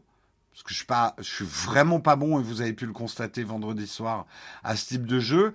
Mais ça m'a éclaté de pouvoir y jouer avec Guillaume. Bon, c'était drôle puisque Enfin, je pense que vous avez vu des skills comme vous n'en avez jamais vu. Les, quelques-uns d'entre vous qui ont assisté à notre soirée de vendredi soir, c'était quand même. Euh... Non, Forza, c'est illimité, pas 10 heures, d'accord. Euh, et, en fait, je vous le dis, moi, Xbox Game Pass, j'ai pas de console. J'utilise sur un PC. Hein. Il n'y a pas besoin de console pour s'abonner au Xbox Game Pass. Euh, après, il y a plusieurs formules dans Xbox Game Pass. Vous avez aussi une formule avec du cloud gaming. Ça aussi, ça rend les choses intéressantes. Bref, on va dire que Microsoft fait pas trop mal les choses. Les évolutions de la Xbox série euh, X sont bonnes, les évolutions technologiques. Il y a eu euh, l'arrivée de la HDR. Euh, il y a l'arrivée de pas mal de nouvelles petites innovations, l'interface en 4K, le Dolby Vision dans les jeux, pas les HDR, le Dolby Vision dans les jeux, euh, l'intégration du Xbox Cloud Gaming. Voilà, ces petits progrès qui sont faits pour la pour la console, euh, c'est pas mal du tout. Et même si vous avez un Mac, oui, vous pouvez prendre l'abonnement avec l'offre gaming. Et donc pouvoir jouer à des jeux PC, un peu comme on peut le faire avec un Shadow, effectivement. Mais là, strictement pour les jeux, vous pouvez jouer à des jeux PC sur votre Mac avec euh, le Xbox Game Pass. Et franchement, ça ne veut pas dire que j'achèterai plus jamais de jeux vidéo euh, à 60 euros. Mais je vais certainement jouer à beaucoup plus de types de jeux. Jusqu'ici, les 60 euros, je les réservais pour des jeux genre Humankind, des jeux que je sais que j'adore, euh, des euh, Total War. Total War, je continue, même si je les ai pas tous achetés, mais je les achèterai les yeux fermés. Je sais que c'est des jeux, je vais les amortir avec le temps que je vais passer dessus. Euh, Mountain Blade, je regrette absolument pas le prix que j'y ai mis vu le nombre d'heures que j'y ai joué. Par contre, j'ai mal aux fesses d'avoir dépensé parfois 60 euros pour des jeux où j'ai pas dépassé 10 heures de jeu. Et ça, je crois qu'on a tous ça. Euh, ces jeux qu'on laisse installer ou qu'on a dans sa bibliothèque et on, a découvert qu'on n'aimait pas en fait ce type de jeu et on aurait aimé pouvoir euh, les, jouer et pas y jouer genre une démo light, hein. y jouer vraiment parce qu'il y a des jeux on les trouve super cool au début mais en fait, c'est pas notre style de jeu, quoi.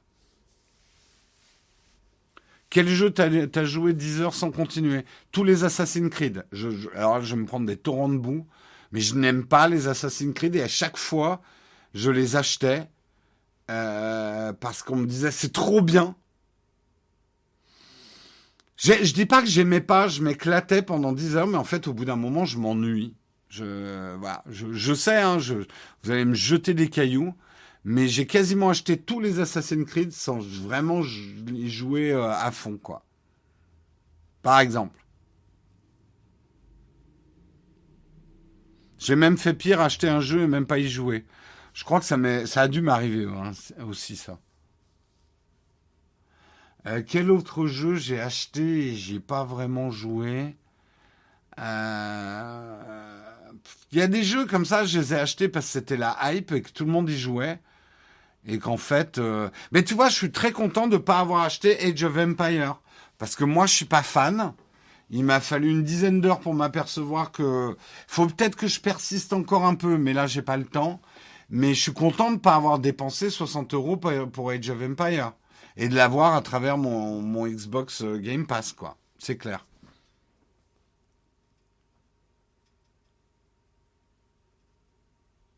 Et comme maintenant les jeux, on peut plus les revendre d'occasion.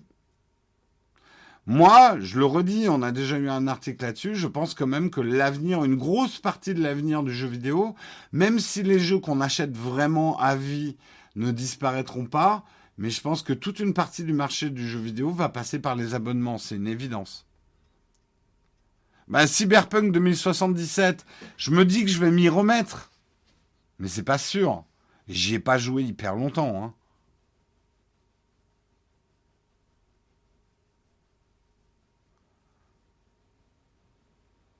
Euh...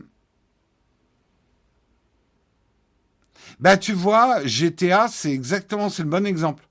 GTA 5, je suis arrivé très longtemps après la sortie de GTA 5, je suis jamais arrivé à rentrer vraiment dans le jeu.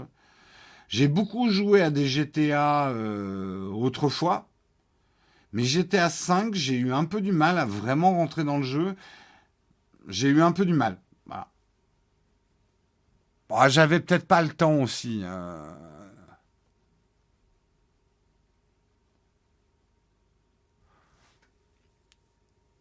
Euh, il faudrait des licences interconsoles. Certains jeux sont plus sympas sur console portable on y joue plus souvent.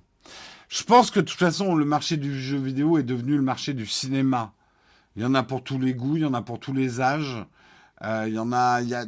Le jeu vidéo maintenant ne veut rien dire. Je suis passionné de jeux vidéo, pour moi, ça veut rien dire. Moi, je suis passionné de certains jeux vidéo, mais euh, il y a d'autres jeux vidéo, je suis complètement indifférent, quoi.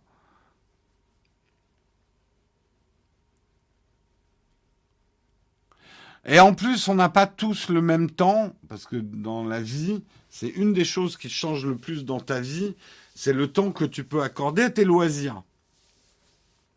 Fut un temps où euh, passer euh, 25 euh, heures non-stop sur un jeu, c'était absolument pas un problème pour moi. Aujourd'hui, c'est un gros problème. Donc un jeu qui qui va qui aura une courbe d'apprentissage. Je prends l'exemple des Battlefield. Euh, je suis pas très bon. Je sais qu'avec de l'entraînement, je pourrais devenir un petit peu meilleur. Pour l'instant, ça m'éclate, mais je me fais tuer toutes les deux secondes. Euh, je sais que je vais pas investir. Le... En fait, je pense que Battlefield, faut vraiment avoir joué à ces jeux adolescents et pouvoir avoir y passer des après-midi entières à... pour obtenir du skill, quoi. Il faut que tu ailles sur FIFA depuis ce matin. Je pense que FIFA, c'est l'avenir pour moi. Je viens de regarder, j'ai passé 15 jours, 5 heures et 15 minutes sur GTA 5. D'accord. Pour Battlefield, jouer contre les bouts. Quelqu'un d'autre m'a dit ça. Il faudrait peut-être que je m'entraîne d'abord à jouer contre les, bots. Ce que je vois même de jouer avec Guillaume, j'ai fait des. À, à ma mesure, à moi, j'ai fait des progrès dans la soirée. Je tiens trois secondes sur le champ de bataille en moyenne maintenant. Non, j'ai compris d'abord une règle essentielle. Arrête de foncer dans le tas. Mais du coup, le jeu peut être très frustrant parce que tu passes ton temps à approcher doucement des objectifs. Disons que pour foncer dans le tas, il faut bien maîtriser son perso. Euh...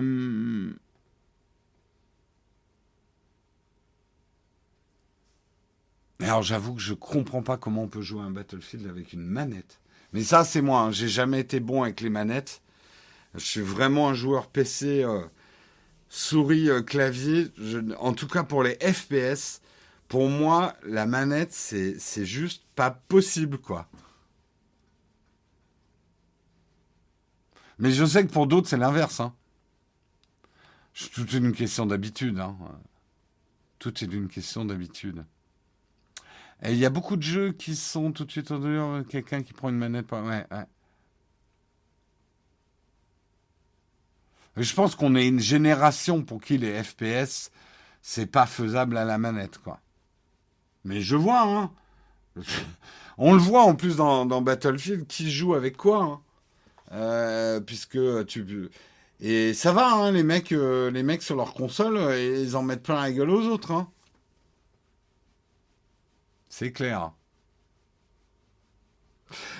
Voilà, voilà un petit peu. Alors, c'est pas pour faire de la pub à outrance hein, pour la Xbox, mais comment euh, on en revient finalement euh, aujourd'hui le hardware c'est une chose, mais si t'as pas l'écosystème qui va avec, euh, ça marche pas quoi. Manette plus souris sur les phases de tir, t'as fait un mix. Ah ouais, effectivement. Alors, à la limite, moi, le seul truc, et j'avais fait ça euh, sur les Battlefield Star Wars, je prenais la manette dès que j'étais dans un véhicule euh, aérien, parce que je trouvais que c'était plus facile à la manette, et tout le reste clavier-souris.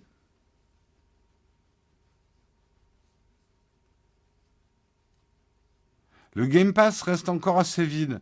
Écoute, moi, pour le temps que j'ai à consacrer aux jeux vidéo, ça me va. Mais je suis d'accord, il n'y a, a, pas énormément de choses. Mais moi, ça me va largement. Hein.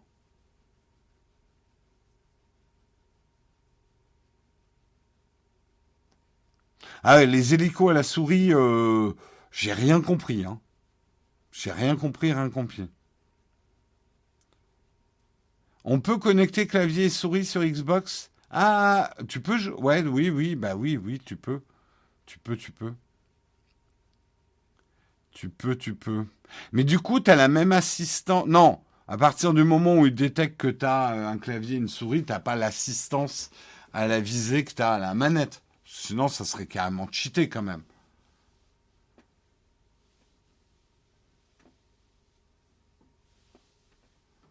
Pour simulateur de vol, ah bah bien évidemment, un simulateur de vol, euh, c'est un joystick. Hein. Toute façon, euh, tu, tu vois pas des pilotes d'avion avec un clavier et une souris, hein. Ça marche pas dans tous les jeux, le clavier souris sur Xbox. D'accord. Ok, merci Alio. Moi qui n'ai pas de Xbox, je savais pas. Voilà, voilà, en tout cas. Allez, il est déjà 9h29. On va quand même faire euh, un petit 10 minutes euh, de cornfac. Je vois que certains ont des questions à me poser. Donc, nous lançons tout de suite le cornfac.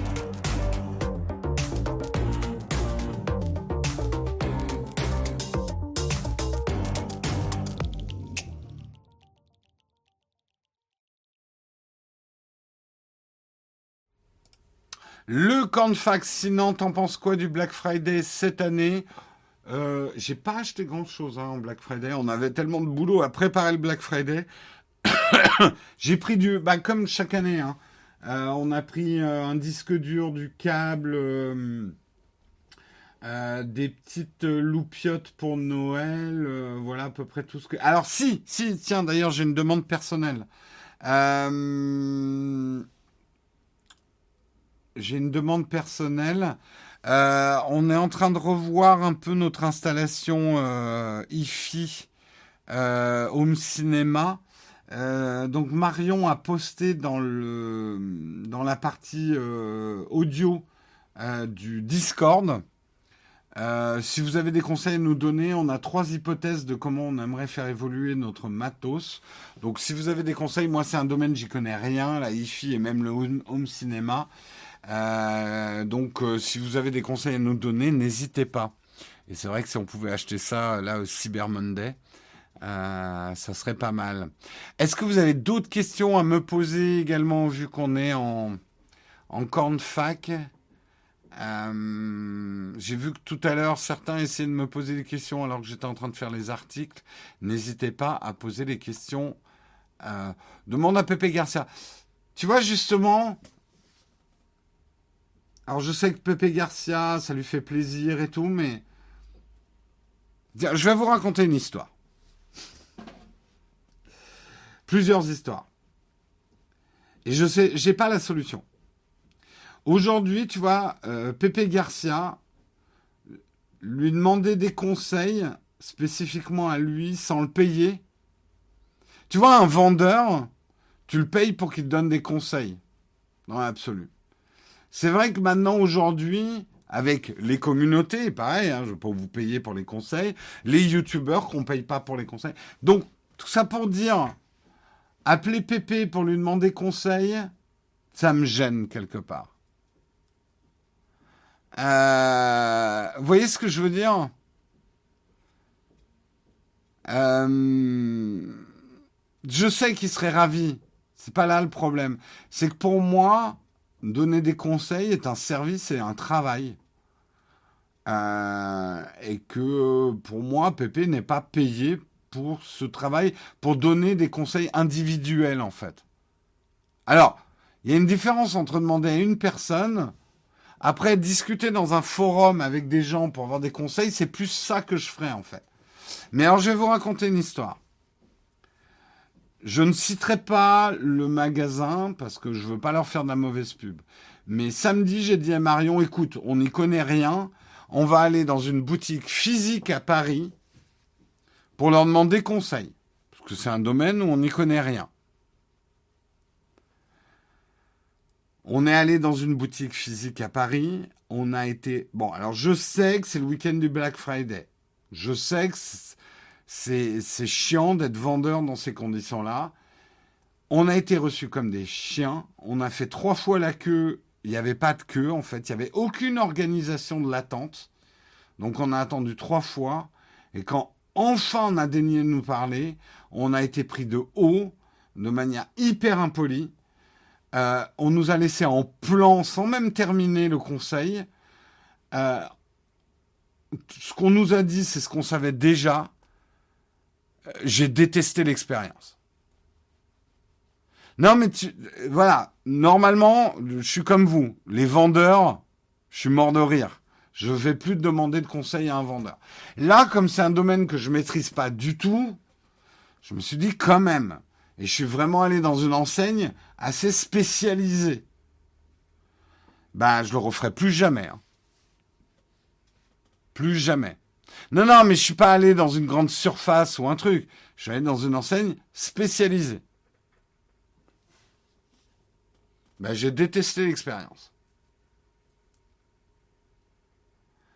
Euh,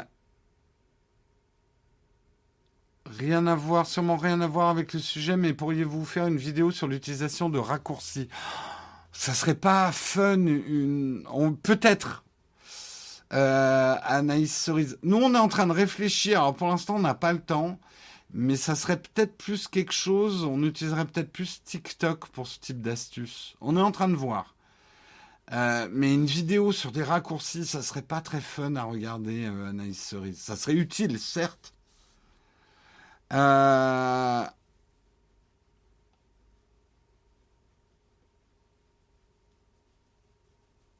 Bref.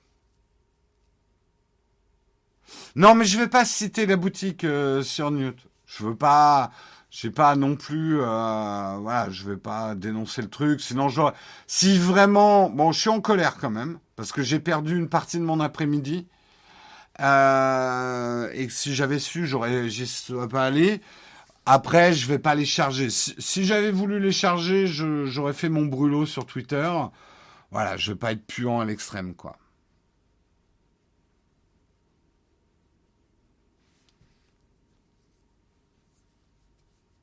En plus, voilà, je, sais aussi que moi, j'ai peut-être eu une mauvaise expérience avec un mauvais vendeur.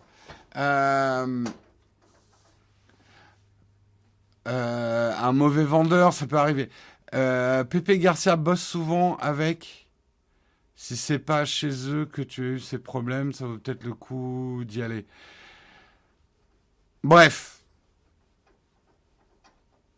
Non, puis tu vois, moi je, je suis désolé, hein, mais je ne réponds plus aux questions individuelles d'aide à la vente euh, sur Twitter. tous les jours, hein, des gens me disent qu'est-ce que je dois acheter, des conseils, pour, pour deux raisons. Ça ne veut pas dire que je vous lis pas et que quand j'ai une demande qui devient récurrente, ça devient une vidéo. Mais si je devais répondre individuellement à chacun d'entre vous pour des conseils d'achat et vous me payez pas parce qu'en plus la plupart d'entre vous, ça va être des gens qui vont même pas utiliser nos liens d'affiliation après qu'on leur ait donné un conseil. Bah appelez-moi vieux con avec des principes, mais si je passe du temps à vous conseiller sur quelque chose, je mérite d'être payé pour. Et c'est pas mon boulot. Voilà. Mais je suis peut-être un vieux con, hein. Mais après, dans les faits, ça me demanderait beaucoup trop de temps de répondre à toutes les questions individuelles. Je le fais là en live parce que c'est simple de répondre à vos questions. Mais euh, autant un vendeur, vous le payez. En tout cas, bah, il est payé par la marge de sa vente. Un YouTuber, il n'est pas payé par la vente du produit. Hein.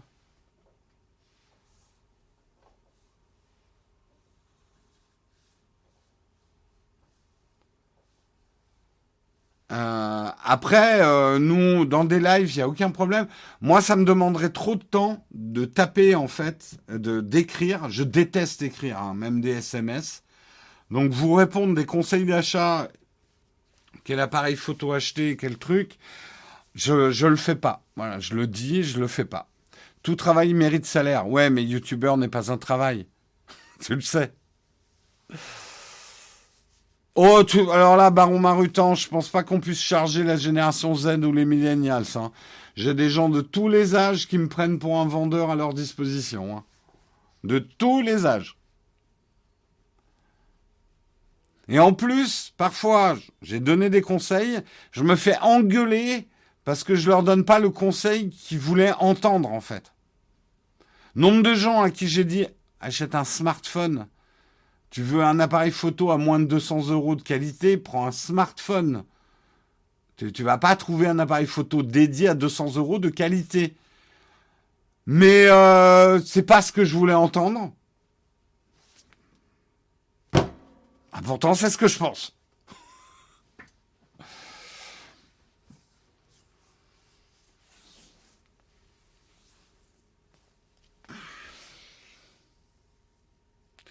Euh, d'ailleurs, Naotech QG, j'ai commandé mon Peak Design tote bag car je suis étudiant en architecture. Je suis passé par Amazon car 30 euros moins cher, ouais. Mais encore merci. Est-ce que tu as utilisé notre lien d'affiliation lag? C'est pas un reproche, c'est juste pour savoir. Est-ce que tu as utilisé notre lien d'affiliation?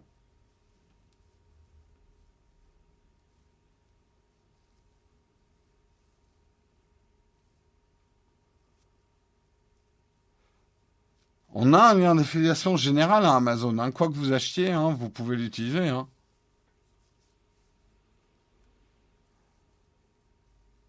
Euh, je travaille dans l'informatique, du coup, des gens me prennent pour un vendeur Fnac. On a tous ce problème aussi avec nos familles, quand on est le geek de la famille. Mais, euh, mais je dirais que la famille, les amis, euh, c'est normal, quoi. Oui, Jérôme, un conseil couscoussière. Alors là, non. Vraiment pas. J'ai jamais fait de couscous moi-même. Je ne sais pas faire le couscous. Donc, aucun conseil à vous donner.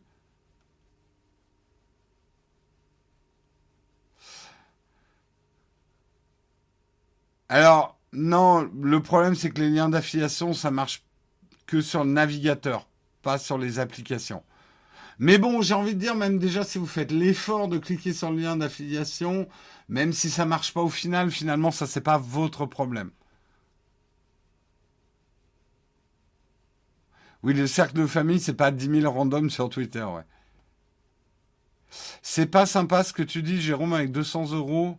Si on peut avoir un appareil photo, on prend un argentique et là on fait de la photo. Ah non, mais bien sûr, ils veulent pas un argentique, hein. Euh, Go, go, boss. Non, c'est pas leur demande non plus. Hein.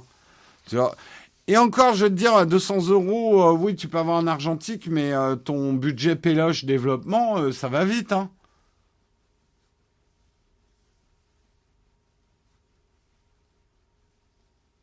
Non, mais en plus, c'est pour ça, Nitro Wood, je ne suis pas en train de vous blâmer de ne pas utiliser les liens d'affiliation.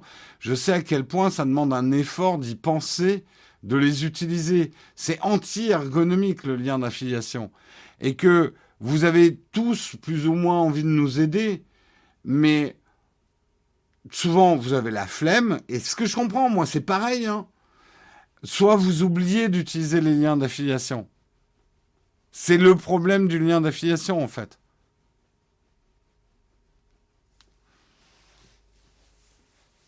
Mais sachez-le, si vous êtes content justement, voilà, si en regardant une de nos vidéos, un conseil vous a servi et que vous voulez nous récompenser euh, parce que ça vous a été utile, cette vidéo, bah, une manière simple de le faire qui vous coûte zéro, c'est d'utiliser le lien d'affiliation dans la vidéo.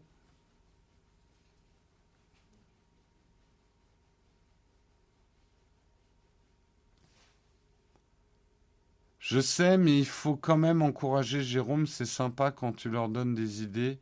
Je sais que tu as besoin d'argent, mais voilà. J'ai pas compris. Attends, qu'est-ce que tu disais avant? Non, mais euh, alors Google Boss, après, c'est ce que je pense fondamentalement.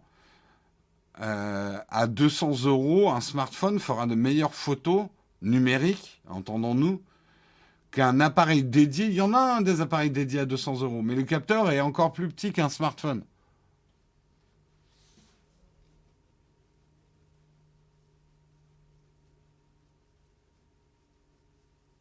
Je préfère encore que vous cliquiez sur le lien d'affiliation que sur le pouce bleu, hein, pour être honnête. Hein.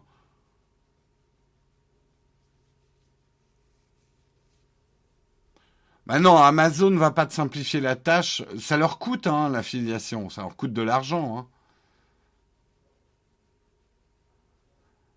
Donc ils vont pas rendre le truc super facile non plus, super performant. Hein.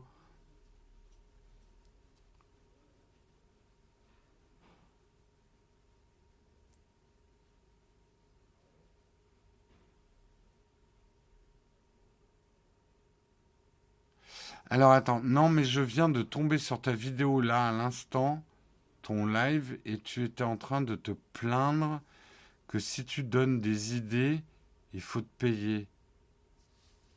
Je comprends pas. Déjà, me plaindre, c'est rare que je me plaigne quand même dans mes vidéos.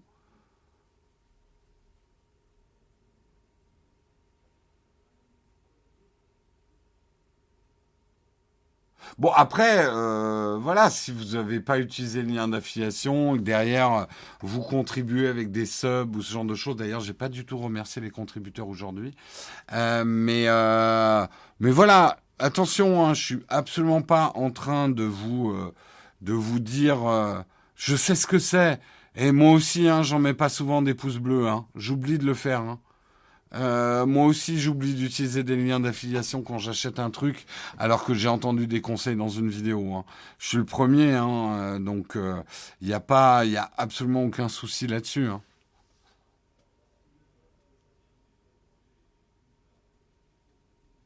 Ben bien sûr que ça leur coûte de l'argent Amazon. Alors, attention, l'affiliation Amazon est généreux avec le système d'affiliation parce que Amazon sait très bien ce que ça lui rapporte, l'affiliation. Mais si Amazon peut bénéficier du travail des créateurs autour de son affiliation sans, sans payer l'affiliation, c'est double bénéfice pour eux, hein, en fait. Donc en fait, dans l'absolu, si vous achetez chez Amazon sans utiliser les liens d'affiliation, vous récompensez deux fois le sale Amazon.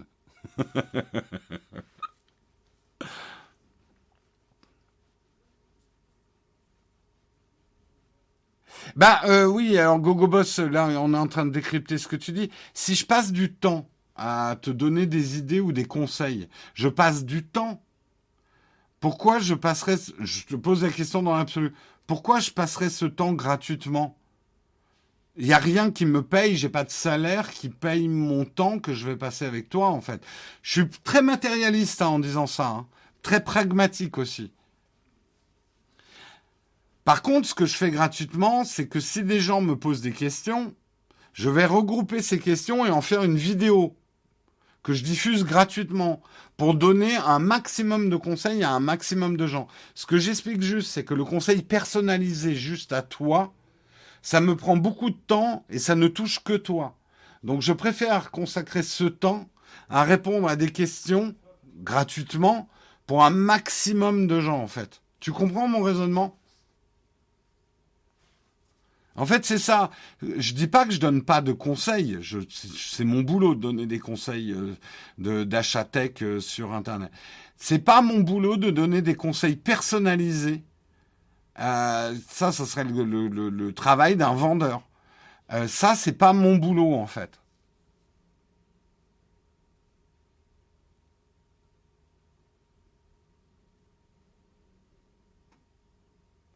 Mais à la base, quand tu faisais un YouTube ou bien quand tu fais Twitch, c'est pour te faire connaître et connaître ce que tu fais. Donc, on te donne quelque chose. Mais euh, alors, attention, euh, go, go, go, boss. On peut avoir plusieurs objectifs quand on se lance sur YouTube. Moi, me faire connaître pour me faire connaître, je m'en fous. La célébrité, je m'en tape. Il y a un moment, euh, j'ai un loyer à payer, j'ai de la bouffe à payer. Enfin, c'est un boulot, tu vois ce que je veux dire. Donc, être connu, être payé par la reconnaissance, ça me sert à rien dans l'absolu. Je sais pas si tu comprends ce que je veux dire. Donc, bien, bien évidemment, le fait de me regarder, c'est une manière de me récompenser. Mais enfin, elle est ténue quand même. Non, non, mais je, le prends pas mal, hein, Gogo Boss. Ça me ça, m'intéresse beaucoup de comprendre les mécanismes qu'on peut avoir euh, entre les gens qui regardent et les gens qui produisent du contenu. Non, non, je suis pas vexé du tout. Moi, je t'explique juste que. Euh, alors, après, oui, il y a des gens qui font du contenu juste pour être célèbres. Ça, c'est généralement quand ils sont très très jeunes, qu'ils n'ont pas des choses à payer dans leur vie qui, sont hébergés par leurs parents et nourris par leurs parents.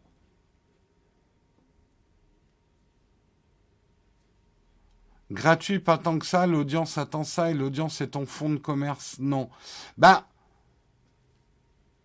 Hmm, là, là, on rentre dans des notions compliquées. Bien évidemment, si ta chaîne est regardée par personne, tu vas pas pouvoir monétiser euh, ta chaîne correctement et ça va pas te rapporter. Donc, oui, tu as raison. Économiquement, on est obligé d'être vu. Une chaîne, si elle a peu de peu d'audience, elle va jamais trouver des sponsors. On parle même pas du YouTube Money, l'argent de la pub YouTube, parce que honnêtement, même à notre niveau, c'est pas énorme ce que ça rapporte. La pub dans YouTube. Par contre, la pub des sponsors, ça, il faut arriver quand même avec une certaine audience. Mais c'est pas qu'une question d'audience. Quand je dis c'est gratuit, c'est juste que vous, vous n'avez pas à payer directement pour voir ce contenu. C'est pour ça que je parle de contenu gratuit. Mais bien sûr, je fais ça comme un boulot. Je ne fais pas ça euh, comme une assos ou euh, uniquement pour le plaisir. Je fais ça pour vivre.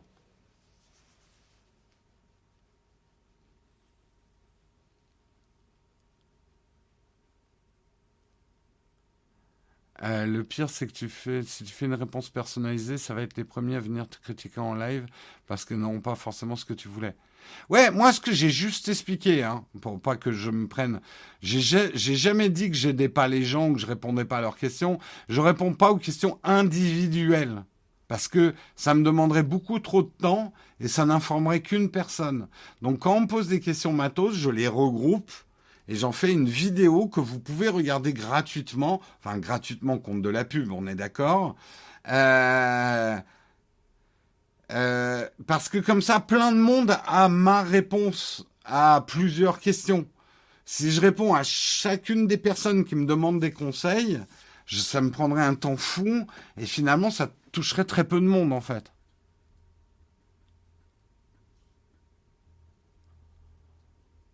Euh, bon, allez, on va terminer. Putain, il est 9h50. On va terminer là. Euh, ce genre de discussion, de toute façon, c'est. Mais c'est, moi, c'est, je trouve ça hyper intéressant. Et franchement, je le prends absolument pas mal. Je suis hyper transparent là-dessus sur comment ça fonctionne, euh, le, le, boulot euh, de créer du contenu. Et c'est normal que des gens aient des questions là-dessus, quoi. Euh, c'est absolument euh, normal. Je voudrais remercier en tout cas Parker 3DPS Saturn 2021, euh, Gimli 626, euh, Alexiinfo, Fabrice M 1976, Fanatic X, Nat du 05, Lyon 2 juillet, euh, de leur contribution aujourd'hui. Merci beaucoup. On va faire un petit raid, bien évidemment. Attendez, je regarde qui y a.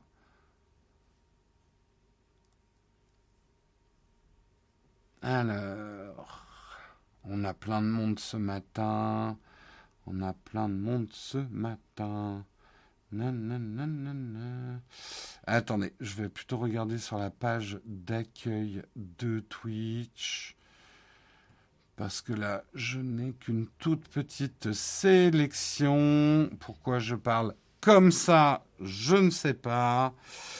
Euh, Qui j'ai, qui j'ai ce matin euh, petite, petite communauté recommandée. Eh ben tiens, ça faisait longtemps, j'avais pas fait Velvet. On va faire un petit raid chez Velvet. Euh, Velvet. Velvet. Velvet Shadow. Allez, petit raid chez lui. Je vous fais des gros, gros bisous. Vous retrouverez Marion demain matin euh, pour le mug. Et à très très bientôt et bons achats de ce Cyber Monday. N'oubliez pas d'utiliser nos liens d'affiliation. Là là là. Allez, ciao tout le monde. Je vous mets le générique de fin et c'est le raid.